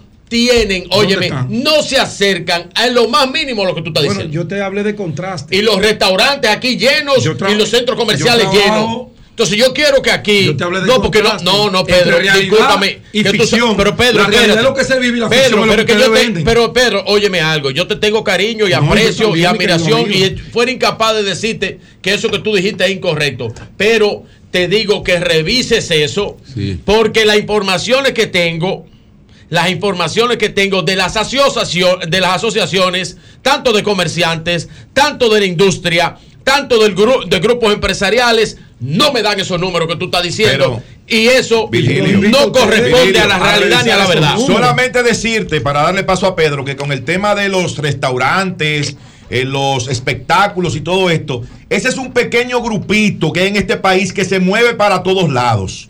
Eso no es punto de referencia. Es la misma gente, que va a este restaurante hoy, la semana que viene va a otro. Va a haber un concierto, va a haber una presentación. No solamente funcionarios de turno, pero es un, pequeño grupo, Pedro, de la sociedad Pero no es el dominicana pequeño grupo, que puede disfrutar verdad. de eso. Entonces, pero entonces, ese es el- entonces, si tú te refieres así, es increíble como ese pequeño grupo motoriza eso. Yo vuelvo y me refiero. Para mí eso es politiquería barata. Ni discúlpeme, a eso es politiquería y, a- y- y siguiendo un discurso y una respeto- línea comunicacional de que eh, los pobres y estamos del lado de los pobres, ese es el mismo discurso y el mismo discurso del líder tuyo Yo respeto. que no que no que no recibe un pobre ahí en la perilla porque ahí no viven los pobres donde está su oficina y su fundación no recibe un pobre. Yo- ahora yo- yo lo que vuelvo y te digo Pedro y me disculpa no vuelvo a interrumpirte puede, no, hermano. usted puede, usted- Eh, no vuelvo a usted interrumpirte. puede. ahora ahora eso camisa, para doctor. mí por eso para mí es politiquería Bien. eso es politiquería y las asociaciones de comerciantes las asociaciones empresariales las asociaciones industriales, las asociaciones de restaurantes, la las asociaciones de turismo en este la país gente. Bueno, la- dicen todo lo contrario a lo que tú estás diciendo. Incluye a la gente. Tú, tú hiciste mención. Pero ellos le venden a la gente porque ellos no se la comen ellos tú mismos. hiciste mención al líder de la oposición, doctor Leonel Fernández Reina. Y me traje a colación lo que él le dijo al presidente. Si Peña Gómez estuviera vivo, gobernara no para ese pequeño grupo que tú defiendes. De no Fíjate pobres. que en toda tu alocución, y está ahí, la podemos repetir, no hiciste mención a la defensa de los pobres. Te fuiste clase media alta. Las asociaciones a ellos Eso que le es venden. lo que Bueno, dice el presidente vamos- Leonel Fernández, que estamos frente al gobierno que solamente piensa en los ricos. Y eso es manifiesto, hasta en el discurso de ustedes, los miembros del partido de gobierno. Fungló de y está ahí, está ahí, ustedes mismos admiten la realidad por la que estamos viviendo los dominicanos, una gran parte. Entonces yo continúo diciéndole, ese tema de las ollas vacías, ese tema de la olla vacía Qué es fruto de que hay desempleo. Que por más cifras que ustedes presenten bonitas. por Ah, más pero las cifras son las cifras, ah, son pero vamos a dejar que termine, por favor. su opinión, Que- que Virgilio, tenemos- déjalo que él diga sí. su opinión, Adelante. su por comentario para más, avanzar. por más espectaculares que sean los escenarios donde se presenten esas cifras, la realidad le da, le hace un contraste completamente diferente. Vayan al barrio. A mí me agradó mucho la semana pasada cuando se anunció de vuelta al barrio. ¿Tú recuerdas, Nayi Chaede, ese programa que fracasó? Porque cuando los funcionarios Fracaso total. fueron al barrio, los abucharon. Eso es lo, Les ¿quién hace cayeron eso? a pedradas. ¿Quién hace eso? ¿Eh? Interior, interior y policía. Bueno, eran todas. Interior, no, y policía. Pero el programa es de interior Pero y policía. recuerda que hace Pero lo un está año y haciendo, lo hicieron ayer. ¿En dónde fue que llevaron a David? Pero No, hicieron debajo, oye, debajo Santo del, sí, Domingo Oeste. debajo Sí. del elevado de la Luperón. Ahí fue que lo Correcto. hicieron. Eso, no, Ahí- eso no es un barrio. Ey, ahí uno- ahí no hay gente, ahí, no vive hacen gente. unos ahí. teteos duros. ¿Dónde Sí. estaba la pulga? Pero. Chacho, ahí Ahí no vive ahí hacen unos teteos pero, duros. pero para terminar en esa parte, pero cuando se hizo de vuelta al barrio en su primera entrega, porque esto es como una película que va por entrega, fracasa el primer capítulo, insiste con la segunda y fracasa también. Esto es como una- el gobierno dominicano es como una película Fue en Villahermosa que la va mamá, cambiando la la, historia cada día que pasa. Una película mala, porque las buenas te dan secuencia. Bueno, bueno, ¿qué ocurrió con De vuelta al barrio? El presidente los mandó a todos a trabajar. Recuérdenlo. Es una película de Recuérdenlo. No duraron Cacería. tres fines de semana con el programa porque la gente los abucheó, los expulsó del barrio porque no habían vuelto al barrio, no habían hecho nada por el barrio. Está ahí la historia. Vuelven a reeditar la segunda parte que si la, la primera no fue buena, imagínense la segunda. De vuelta al barrio, yo me emocioné. Yo, mierda, reconstruyeron el programa, van a intervenir los barrios, van a llevar deporte, van a llevar cultura, van a llevar comida, van a llevar empleo, van a llevar emprendedurismo.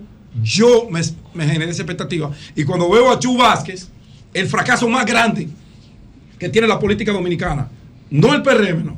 La política dominicana con un funcionario dirigiendo una institución se llama Jesús Vázquez, Chu, mi ex amigo. Y digo mi ex amigo porque él se olvidó de todo el mundo cuando cogió ese ministerio. Por eso lo digo con toda propiedad. Óyeme, Chu encabezando de vuelta al barrio. ¿Tú sabes por qué no le cayeron a pedradas? Porque ahí estaba David Ortiz, estaban las reinas del Caribe, que son gente que el barrio quiere Pedro Martínez. que el barrio acepta a Pedro Martínez. Gloria, no pudieron entrar solos, porque si entran solos no salen. Y te lo puedo demostrar eso. Porque lo que te dijo Leonel, que ustedes si fueran inteligentes, cuando un maestro le habla, ¿Qué maestro? se toma lápiz y papel Oye, esa vaina. y se analizan las cosas antes de... Es el problema de ustedes, de los que lo idolatran. Reaccionar lleno de bravuconería, de odio, de rencor. Porque ¿en qué cabeza puede pensar aquí?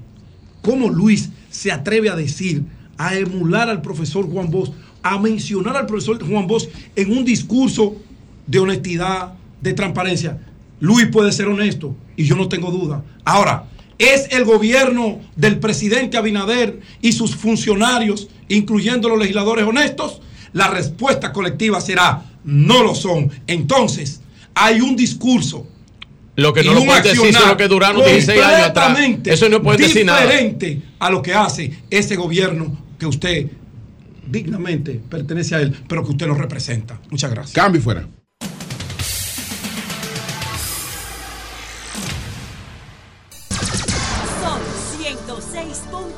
106.5. 10, 19 minutos. Sin, po- este sin politiquería, sin politiquería, vamos a recibir algunas llamadas.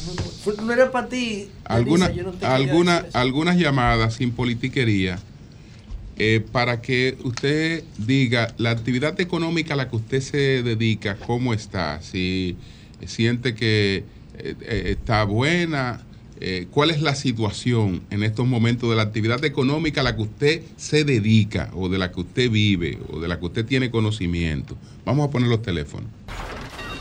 Comunícate 809-540-1065.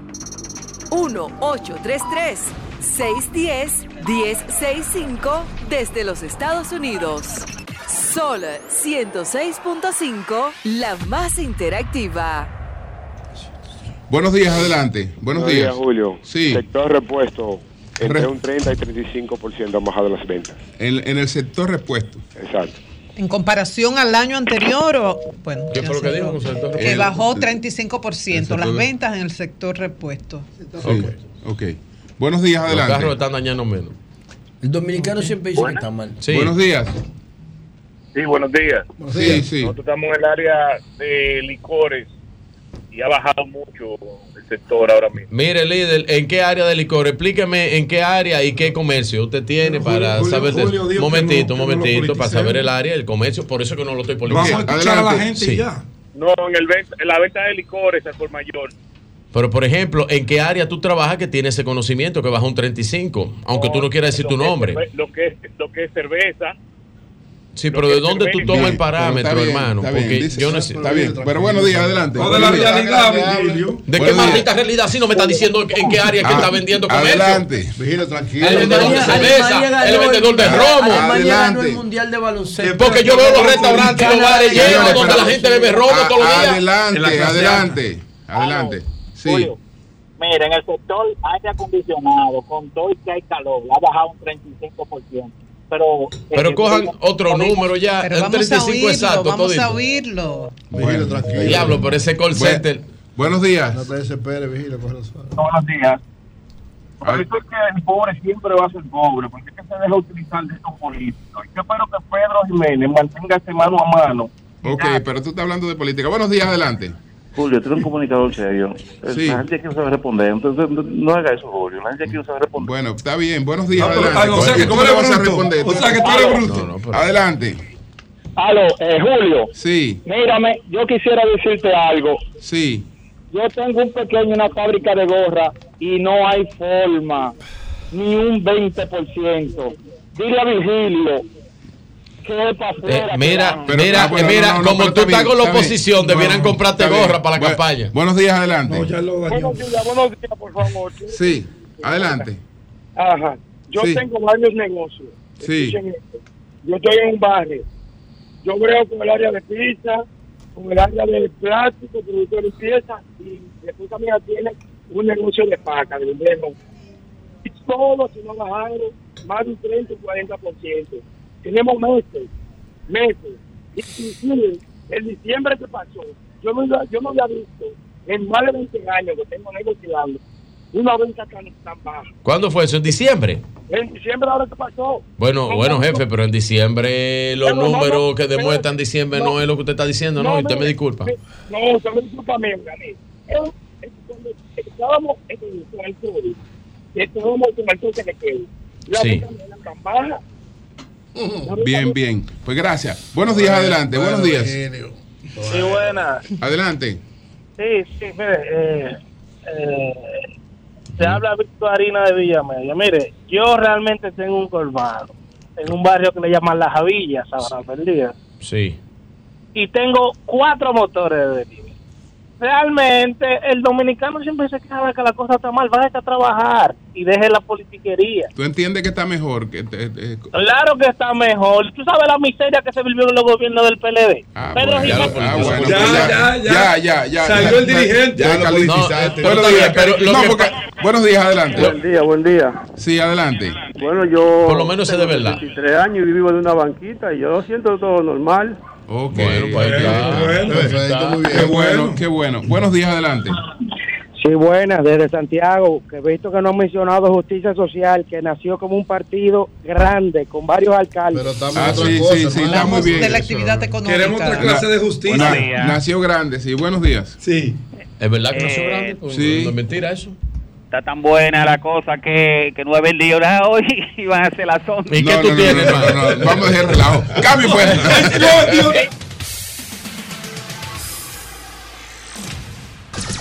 Son 106.5.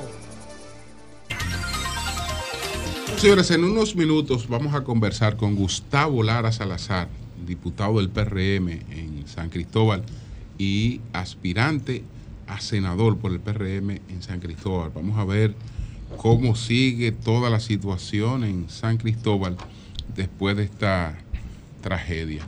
Buenos días, Anayí, adelante. Gracias, don Julio Martínez Pozo. Muy buenos días a todo el país y por supuesto a este equipazo del sol de la mañana. Señores, voy a hacer un comentario picadito, ¿verdad? Para hacerlo eh, bastante rápido. Lo primero, decir que yo creo que en cualquier momento, José, Eury, Julio, todo el equipo, María Elena, podría ser muy rentable en la República Dominicana poner una escuela de baile. ¿Por qué? Sí, una escuela de baile. Ah, porque ¿Por qué? No, no, no, no, yo no estoy diciendo nada de eso, eso lo está diciendo tú. Poner una escuela de baile para ¿Por qué? enseñar. Porque él dice ¿no? que el presidente para enseñar mal. a bailar merengue, salsa, El presidente bachata. baila bien. No, yo no he dicho eso. Y doña Llámeme- Raquel te agregaría y baila bueno. Yo no he que dicho eso. saca la política de ahí. la originalidad. Llámelo a Peña Suazo. La originalidad y la creatividad están de vacaciones en este gobierno. Están de vacaciones, brillan por su ¿Y ausencia. qué tiene que ver eso con el baile? Porque eh, escuchar a Virgilio en su comentario, venía muy atento escuchándolo, cuando él decía de que su- subido en el palo y que, que, se- que esto y que lo otro y que el merenguero que se lo cantó a uno se lo cantó al otro y que esto, bueno, señores, un merengue que utilizó Leonel Fernández en el año 2008 para su proceso de repostulación en ese año, que es el merengue de eh, Peña Suazo, que dice yo sigo subido en el palo.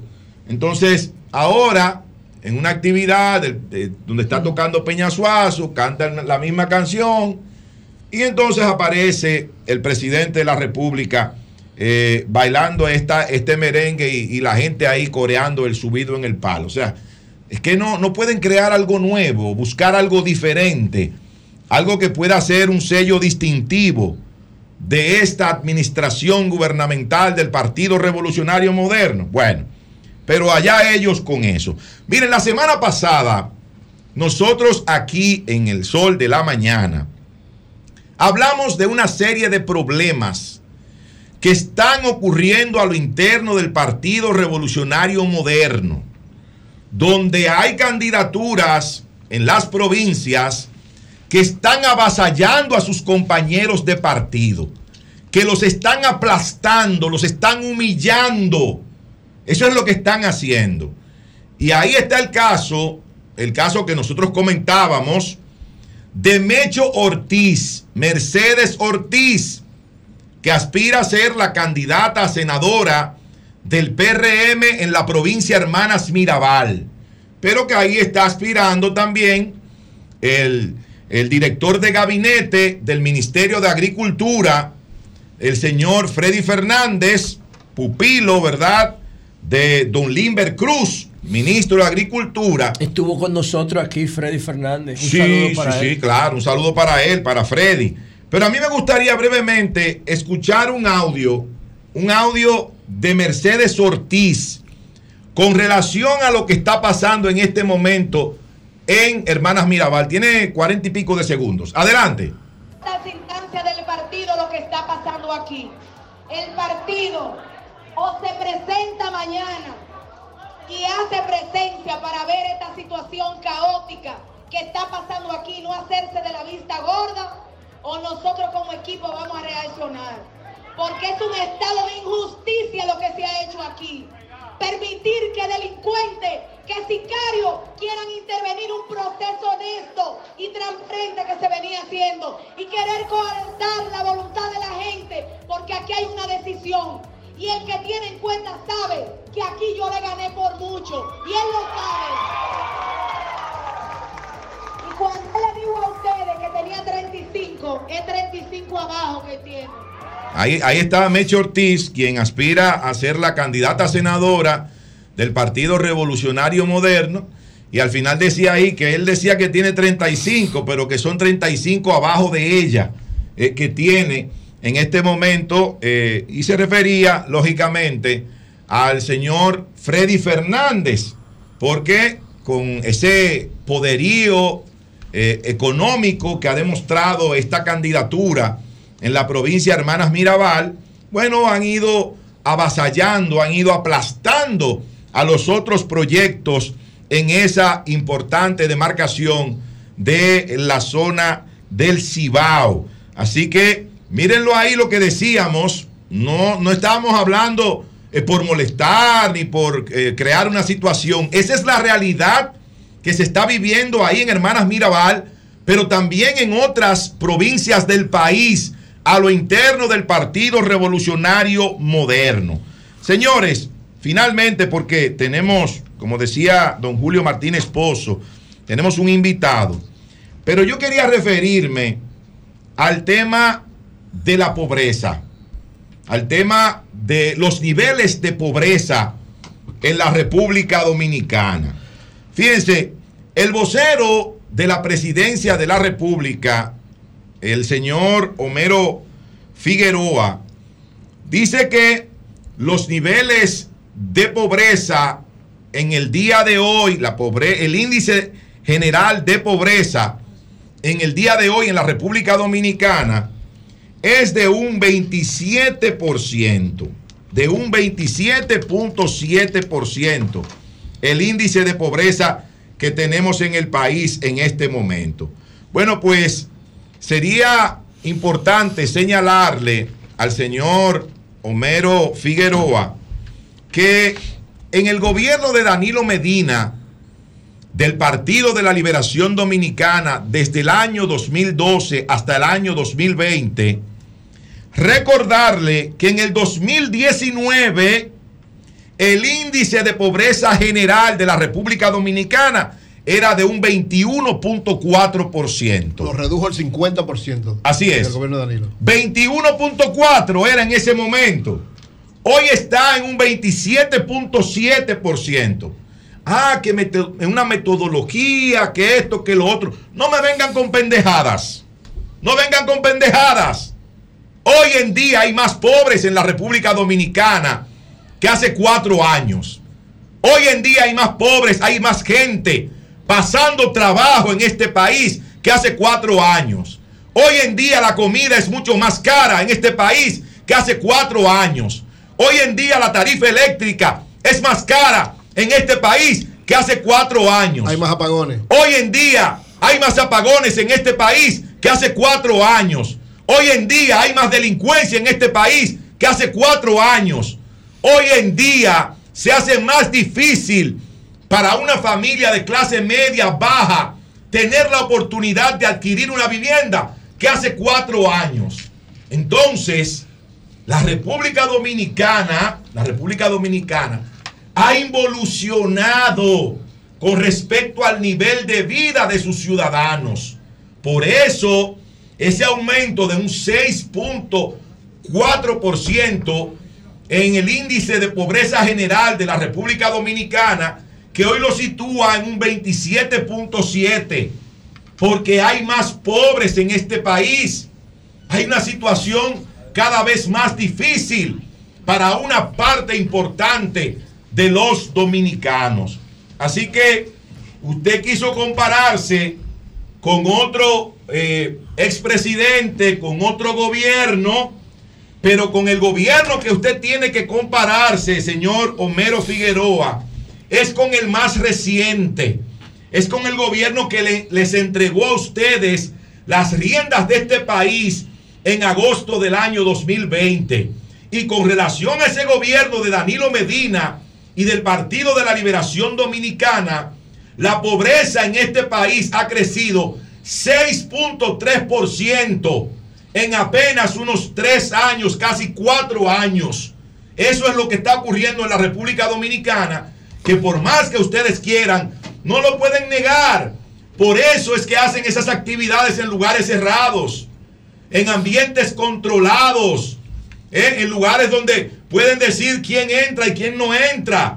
Salgan de esa burbuja, salgan a las calles, salgan a ver al pueblo, salgan a saludar al pueblo, para que ahí se den cuenta del repudio, el rechazo y los insultos que la población les va a dar en esos recorridos que ustedes realicen, porque ustedes viven en una pequeña burbuja donde todo el que está a su alrededor está bien.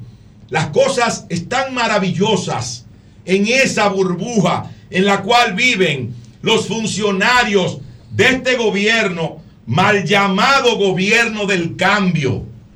Cambio y fuera. El sol de la mañana.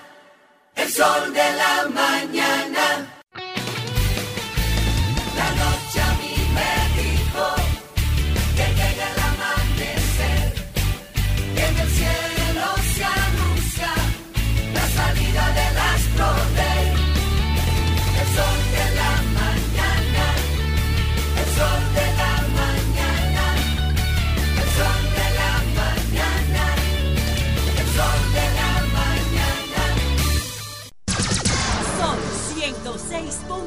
6.5.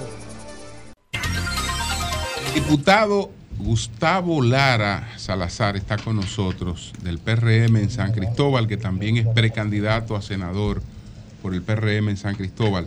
Entonces, Gustavo, lo primero es saber cómo sigue la situación en San Cristóbal después de esta tragedia, eh, la gente que está involucrada en, en la tragedia, cómo ha seguido siendo asistida y qué ha pasado hasta ahora.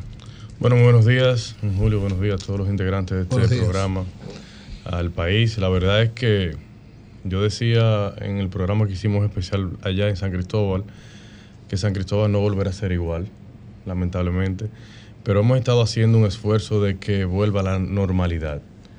Eh, en el caso de la zona de impacto directa de, de aquella explosión fatídica, eh, se ha estado trabajando en, ir recuperando de, de- de alguna manera eh, el, y, y demoliendo, ya se inició la demolición de las estructuras con los familiares de las víctimas fatales y de las víctimas heridas.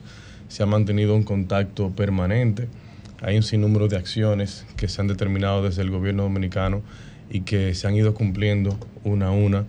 Eh, de hecho, desde la gobernación de San Cristóbal se eligieron eh, actores sociales que han servido como enlaces, como padrinos de seguimiento, para que cada uno de las, de los, de las acciones que determinó el gobierno y de hecho el plan estratégico de San Cristóbal, que ha sido el, el ente que ha ido recibiendo las donaciones eh, que han hecho los sectores empresariales, sociales y comerciales del país. Eh, eh, y yo creo que de manera conjunta eh, hemos logrado eh, acompañar en este momento difícil a esas familias y bueno, esperando que la justicia eh, dicte y, y dé con los responsables del hecho y que entonces también podamos aprender de esta experiencia que sucedió en San Cristóbal, pero pudiera haber sucedido en cualquier parte Sabemos del que país. la prioridad era acompañar a los familiares de las víctimas, Correcto. apoyar a los heridos en los primeros días. Pero algo vital ahora, vital, es saber las causas de la explosión para evitar que algo similar vuelva a ocurrir. Así ¿Qué es. información ustedes tienen en torno a eso? ¿Qué provocó la explosión? Bueno, el informe de lo pericial de los bomberos establecía que había eh, compuestos químicos eh, almacenados allí. La Procuraduría eh, asumió la investigación a partir de ese informe y ellos han estado eh, en un proceso de, bueno, ya sometieron a la justicia a los dueños de las empresas. Pero que y- algunos objetan el informe del cuerpo de bomberos. Eso Claro. no sirve para nada, ese informe de los bomberos.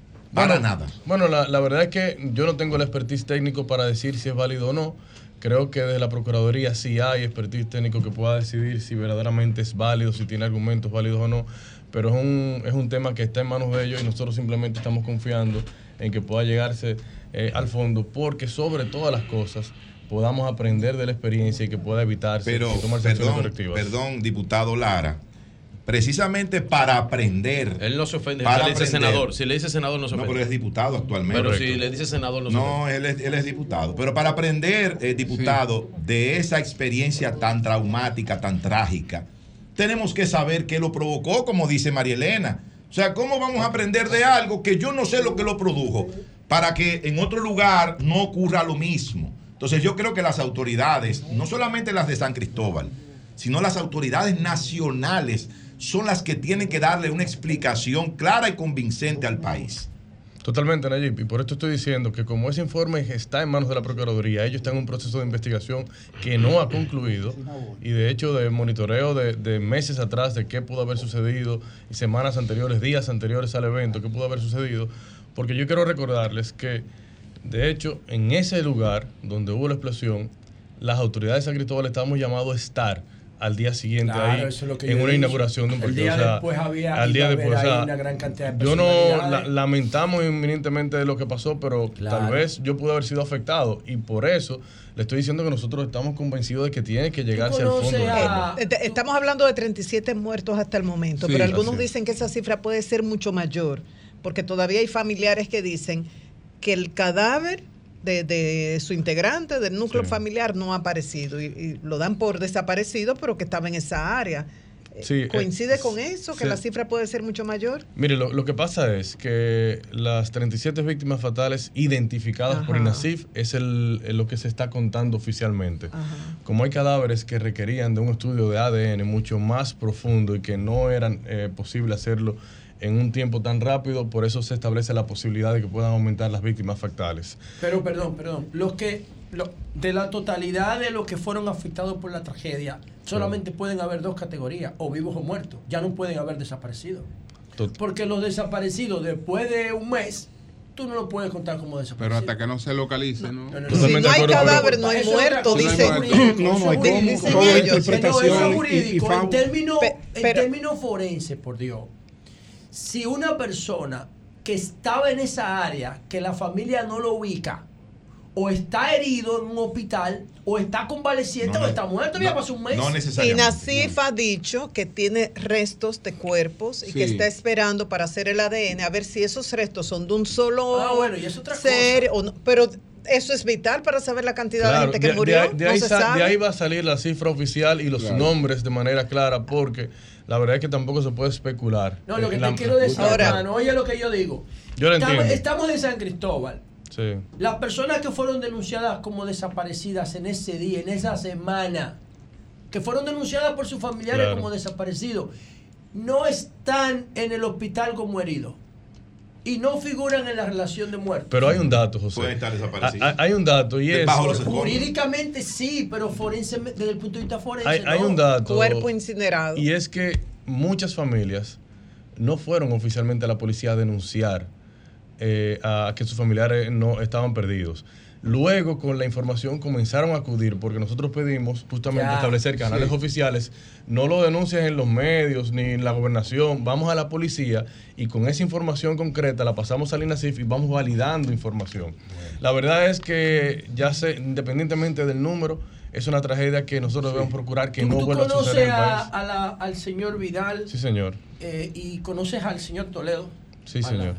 ¿Qué tú opinas en términos personales? Porque el Ministerio Público, primero el señor Toledo no ha dicho nada, yo quisiera que él dijera algo porque él fue uno de los más afectados por la tragedia de su familia. Y, y- y el Ministerio Público solicitó medida de coerción contra la, Vidal y la, y la Sala, es que la, la otra familia vi- a- Sí, sí. asociada a Vidal Plus, la Sala creo que. No, la, la esposa. Maribel. Sandoval, el apellido es Sandoval. El Ministerio Público solicitó medida de coerción y la justicia se lo dio. O sea, no fue que lo dejaron libre por y simple, le pusieron grillete, le pusieron impedimento de salida y le pusieron fianza. Le pusieron tres medidas de coerción, no una, tres. ¿Qué tú opinas personalmente de la posibilidad de la responsabilidad de Vidal Plus con esto? ¿Y por, qué, le- ¿Y por qué tú crees que le pusieron medida de coerción? Mire, yo no puedo opinar en términos personales de, de la responsabilidad. Sí puedo decirle que yo soy amigo de esa familia, de sus hijas. Eh, de hecho, no- nos congregamos en la misma iglesia. Eh, yo eh, conozco a doña Maribel, a Edward, a su hija Carolina, a, a sus hijas menores.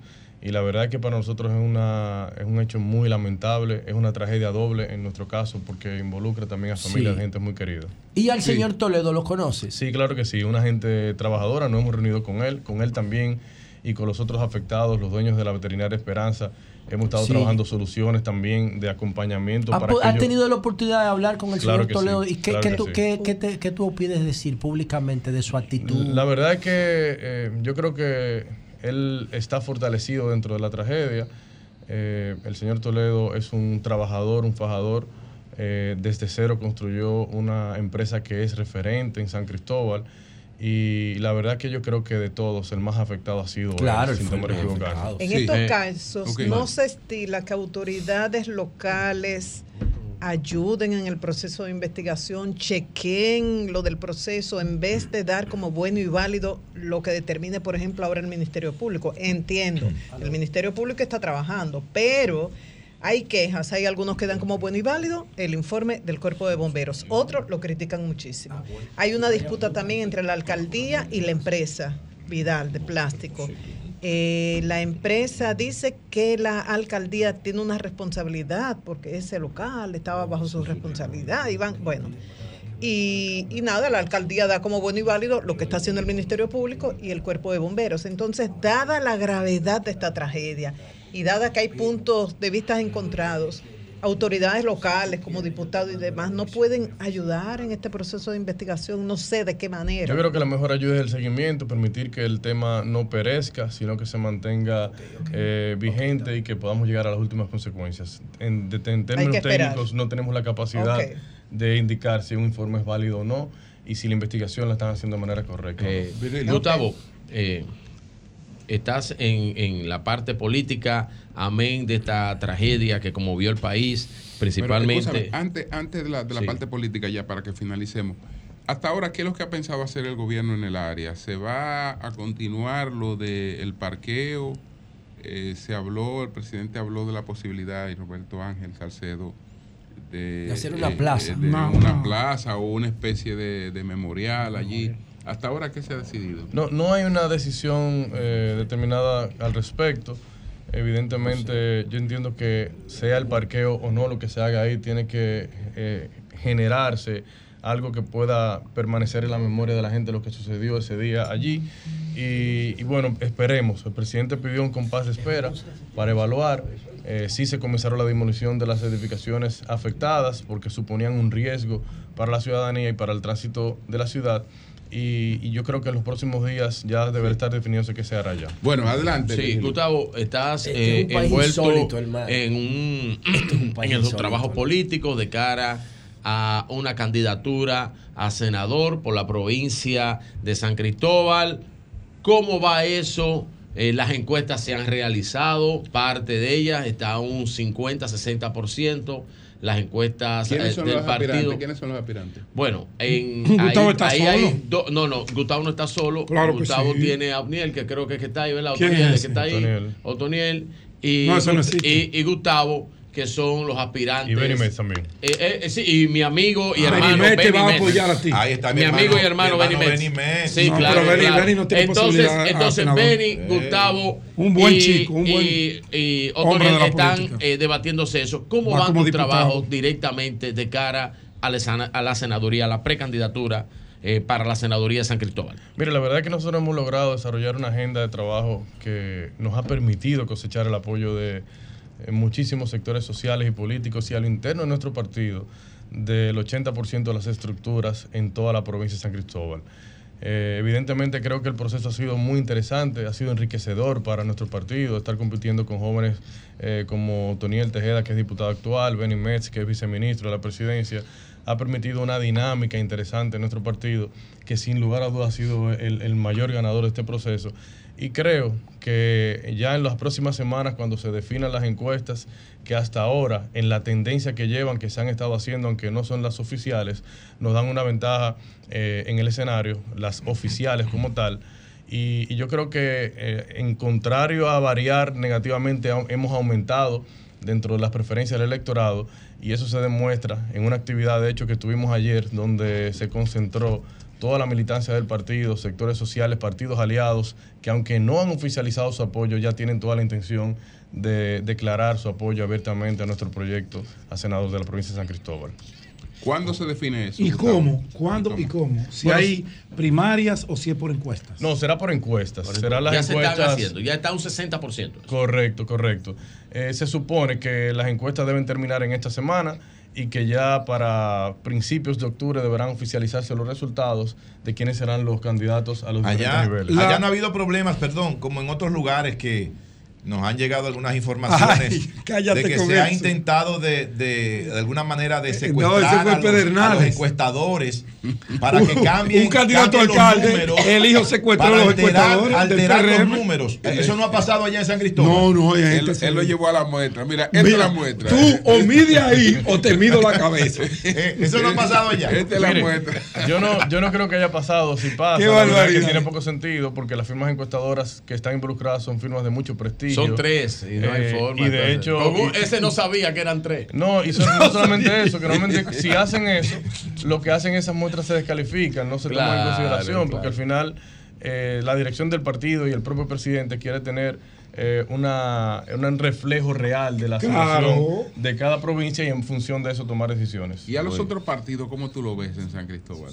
Bueno, la verdad es que tienen que empeñarse a fondo. Eh, Dispersos. De, de manera particular, yo puedo decir que en San Cristóbal, el, después de las elecciones de- del 2020, el Partido Revolucionario Moderno es el partido que más ha crecido allá con la integración Ay, de actores fundamentales. Y yo creo que hay una hay, hay un aspecto que quiero eh, destacar y la verdad es que hay un relevo generacional que se está imponiendo en todos los partidos políticos.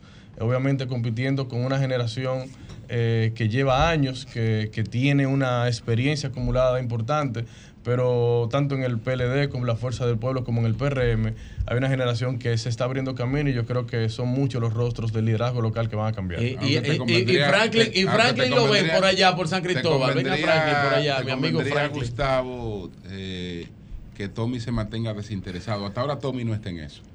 Y Tommy no está en eso y no hay quien le hable de eso. No, no, pero Tommy no ten eso. eh, eh, Pero- entonces, pero, pero- hay un asunto, porque pero- eh, entonces, ¿a quién más llevar como candidato? Pero mira, a ahí- Franklin. ahí está Demetrio. Pero Franklin no, No, está eso. Demetrio míralo. Van a llevar a, a- a- ¿cómo se llama el de allá Orlando? ¿Qué se llama? El que aspira por la Demetrio Lluveres en el. PLD, hermano. Demetrio Lluveres. ¿Quién es Demetrio Lluveres? Pregúntale a él. La, la- Pregúntale la- la verdad es que, la diputado. verdad es que Tommy Sí. es una figura política, duró eh, 14 años siendo senador, estrella, 4 Tommy, años buen siendo tipo. diputado, un liderazgo consolidado en la provincia Sí, sí, sí, y sí. donde quiera que lo midan, ya sea hoy o mañana, Claro. obviamente tendrá que Claro, marcar. claro, claro. Y yo creo que él también construyó eh, un, un respeto en la dirigencia del PLD que aún sigue valorando Caballero su de la trabajo. política, así es, Así así es. es. Sí, sí, sí. Bueno, Pero me parece sí. que ya el PLD oficializó, eh, si mal no recuerdo, o por lo menos fue el único que se inscribió. Todavía no se ha eh, oficializado. Mira, mira. Gustavo, allá que estamos finalizando, un consejo al amigo, sí. un muchacho joven, brillante, creo que va a ¿Van a ser a el candidato a senador de, de- No se ha decidido. del PRM allá en San Cristóbal. No, porque Franklin no se ha decidido, entonces va a ser Orlando. Si, si tú ves esos encuestadores, ni bola le des, no le des desayuno, no le des nada, deja que eso corra normal. No te metas en eso. No estamos pendientes a eso. Que hagan su trabajo. Exacto. Bueno, muchas gracias. Gracias, Gustavo. Gracias, Gustavo. Bien. Bueno, Próximo señores, senador, dígale senador. Vamos a tomar llamadas adelante. No, no te pongas a tomar ya. Comunícate 809-540-1065. 1-833-610-1065 desde los Estados Unidos. Sol 106.5, la más interactiva. Videito, Joan, que yo te mandé ahí. Buenos días, buenos días, adelante. Ay, Buenos días. quiero Buen día, buen día, les hablo Omega, de aquí de Santo Domingo Norte. Omega, adelante. Omega, el fuerte. respeto al mercado que tenemos allá en la frontera. Y tenemos la frontera cerrada. Los comerciantes deben de entender de que verdaderamente la, ciudad, la seguridad ciudadana está por encima de todo Claro. en nuestro territorio, con respecto al gran problema que se puede ocasionar entre los dos países. Ok, buenos días. Bien, bien. Buenos días. Buen día. Buenos días, adelante. Buenas, ¿cómo están ustedes? Muy bien, bien. adelante. Mire, yo ayer estuve en el novenario de don Papito y su familia que fueron asesinados. Y a mí se me partió el alma ver la hija que quedó viva porque no estaba en el país. Ella decía que su hermanito tenía estaba terminando el bachillerato y quería ser veterinario para ir a trabajar en la finca junto a su padre de ganaderos. Esa Sí. población está aterrorizada, señores. Así es. Escuchan por las noches tiros. Y como dicen ellos, bueno, eh, la policía ha sido muy presto en averiguar lo que ha pasado, pero que, por ejemplo, ellos no tienen ninguna prueba ni pueden decir que las personas que están involucrando dominicanos es que es cierto que haya una ganga. Ellos dicen que realmente eso no existía ya hace dos meses, Do- doña, porque de- esa es la segunda familia Do- que le do- pasa eso. doña, eh, eso estamos hablando de dónde, para que la gente que nos escucha. Dajabón. Es de Dajabón. Dajabón, ¿verdad? es Dajabón. de Aminilla. Alminilla. Aminilla sí. partido. Sí. Así mismo es. Sí, Ah, sí. Entonces, nosotros queremos hacer el llamado de que no podemos eh, poner ingredientes que para suavizar la situación. Tenemos que ser realistas. ¿Usted no cree en, en la, en la información que sirve la policía? Bueno, yo no, yo no soy quien para juzgarlo, No, no, pero o sea- la- la- yo no soy, o sea, yo, yo sencillamente fui al novenario y a hacerle compañía a esa familia porque a mí me duelen mis dominicanos, Gracias. a mí Claro, me duele lo que está completo. pasando. Entonces yo quisiera que nosotros empezáramos a ser reales con lo que está pasando. No me hablen de que están haciendo eh, devoluciones de haitianos hacia Haití cuando sabemos que entran más, porque esto es una pantomima. Entonces nosotros no podemos vivir en un país donde nos engañen sobre nuestra propia realidad y donde se nos discriminen, porque se nos está discriminando a nuestro pueblo. Pues gracias a usted, gracias a usted. Buenos días, adelante. Buenos días. de Brooklyn, New York. Adelante. Dime, uno, Franklin. Sí. El Pani González, Virgilio. A Ah, Virgilio, ah, yo quiero que vaya ah. a Cienfuegos, que vaya a Cienfuegos a hablar del PRM para que vea cómo sale. Sale con la lengua en la cabeza, con la necesidad y la hambre que está pasando el pueblo ¿Hace, dominicano. hace cuánto tú no vas tú no vas ahí a Cienfuegos? Tres veces, tres Dale. veces, tres veces. Ah, bien. Yo voy dos veces tres veces al año. Pero, pero por eso no, porque los dominicanos en el exterior están tan presentes como cualquier ¿Tú sabes otro cuánto marca el en presidente la de vida, Santiago? En la vida de sus familias. Ahora, Julio, en el día de hoy hay un 2 por 1 en el Palacio de la Policía. Porque hoy hay reunión de seguridad ciudadana Sí. y hay reunión de seguridad nacional. Rueda de prensa y Da- rueda da- de prensa. Dani, y los problemas igualitos. En la tarde, en la tarde Me- está ¿Tú la, sabes la cuánto- semanal. ¿Tú sabes cuánto tiene? Sí, en la semanal. ¿Tú sabes cuánto tiene el presidente en, en Santiago? Ay, padre ¿Sabes cuánto tiene? Ahí se fue. Bueno, 54 tiene el días. presidente de Santiago. Días. Dile que lo conserve. Adelante. un comunitario que estuve visitando recientemente, el poblado de Boca Chica. Sí. Este poblado parece un pueblo fantástico. Ay, Dios mío. Sí, ahí hay una situación. No, tú- Esto, Andrés, ahí no hay una calle, Santiago. Sí, sí. y la ribera de la playa, el vertedero de le queda pequeño. Yo no sé dónde han estado Le- las autoridades, eh, no las de ahora, porque eso es por décadas que ha pasado. Jefe, jefe, sí, eso es así, usted tiene razón. Ahora yo me voy a, yo me voy a, a remitir a unas declaraciones eh, con respecto a lo que usted dice, que tiene razón, usted tiene razón, que eso tiene años ahí. Pero cuando don Fran Rainieri, eh, el miércoles, eh, nosotros entrevistándolo, le preguntaban el éxito de toda esa parte de Punta Cana, de, de Bávaro, de, de Ubero Alto, ¿por qué el éxito de ese, de ese esquema turístico? y de ese, de ese proyecto como Punta Cana Turístico. Y él decía el involucramiento de la propia comunidad. En Boca Chica ha faltado eso, ha faltado la educación ciudadana, ha faltado el compromiso con Boca Chica. Y eso ha convertido a Boca Chica en lo que es. Buenos días. Sí, buenos días. Adelante. Julio, Sí. oye, ellos que me respeten mi palo de escoba. Tú oye, porque yo mi palo de escoba lo quiero demasiado. Y ni siquiera en ese ellos se van a montar. Es para afuera que van por malos, por malos gobernantes, porque no saben nada de gobierno. Ok, ahí está bien ya. Eh, mira, eh, maestro, maestro, no quiero que usted se lleve este programa con Hugo. Ah, ok. Buenos días, buenos días, ahora mismo. Ahora un mismo. videíto, maestro. Ahora Videíto, mismo. Buenos cuidado. días. Videíto. Videíto. Buenos días. Buen Buen día. día, Julio. No me cierres, Julio. Buen día. Oye, ¿cuándo Julio le ha cerrado a nadie? Nadie le cierran a nadie. Pero Buen día. adelante, sí. Sí, gracias, Julio. Óyeme, es para ver si, por favor, Nayib, por favor, Nayib, que siempre se preocupa por toda la gente que tiene problemas. Que yo tengo un problema gravísimo, es con relación al, al Ministerio de la, de la Vivienda y de... Y de Edificaciones. construcción. Sí, sí, ¿cuál- cuál es el problema? ¿Cuál es el problema? Dígame. Óyeme, el problema cuál es.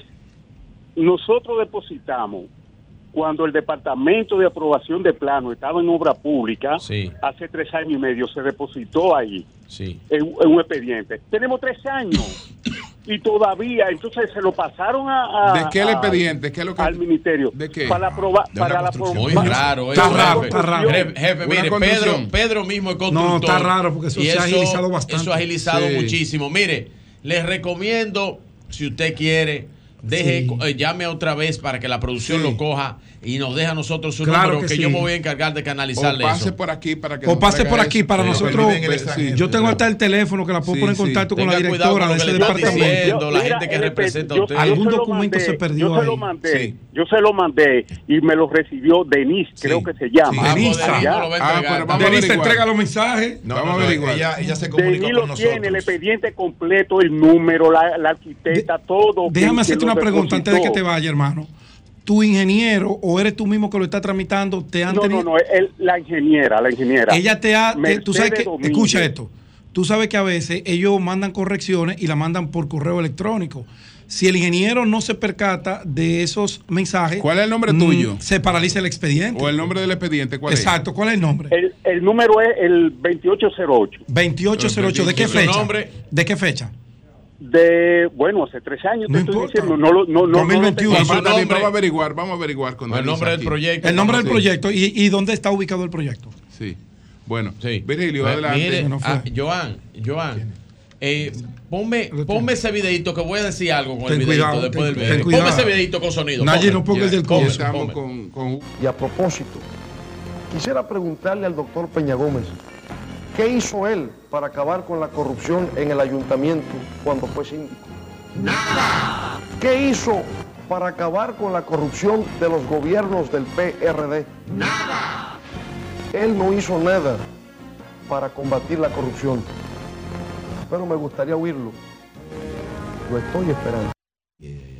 Entonces, yo le diría al que al Nada presidente, personal. al presidente Fernández, Eso fue político. el presidente Fernández le diría yo, como dice un cantante, un cantante famosísimo, famosísimo, famosísimo cantante mexicano, Emmanuel. ¿Cómo se llama?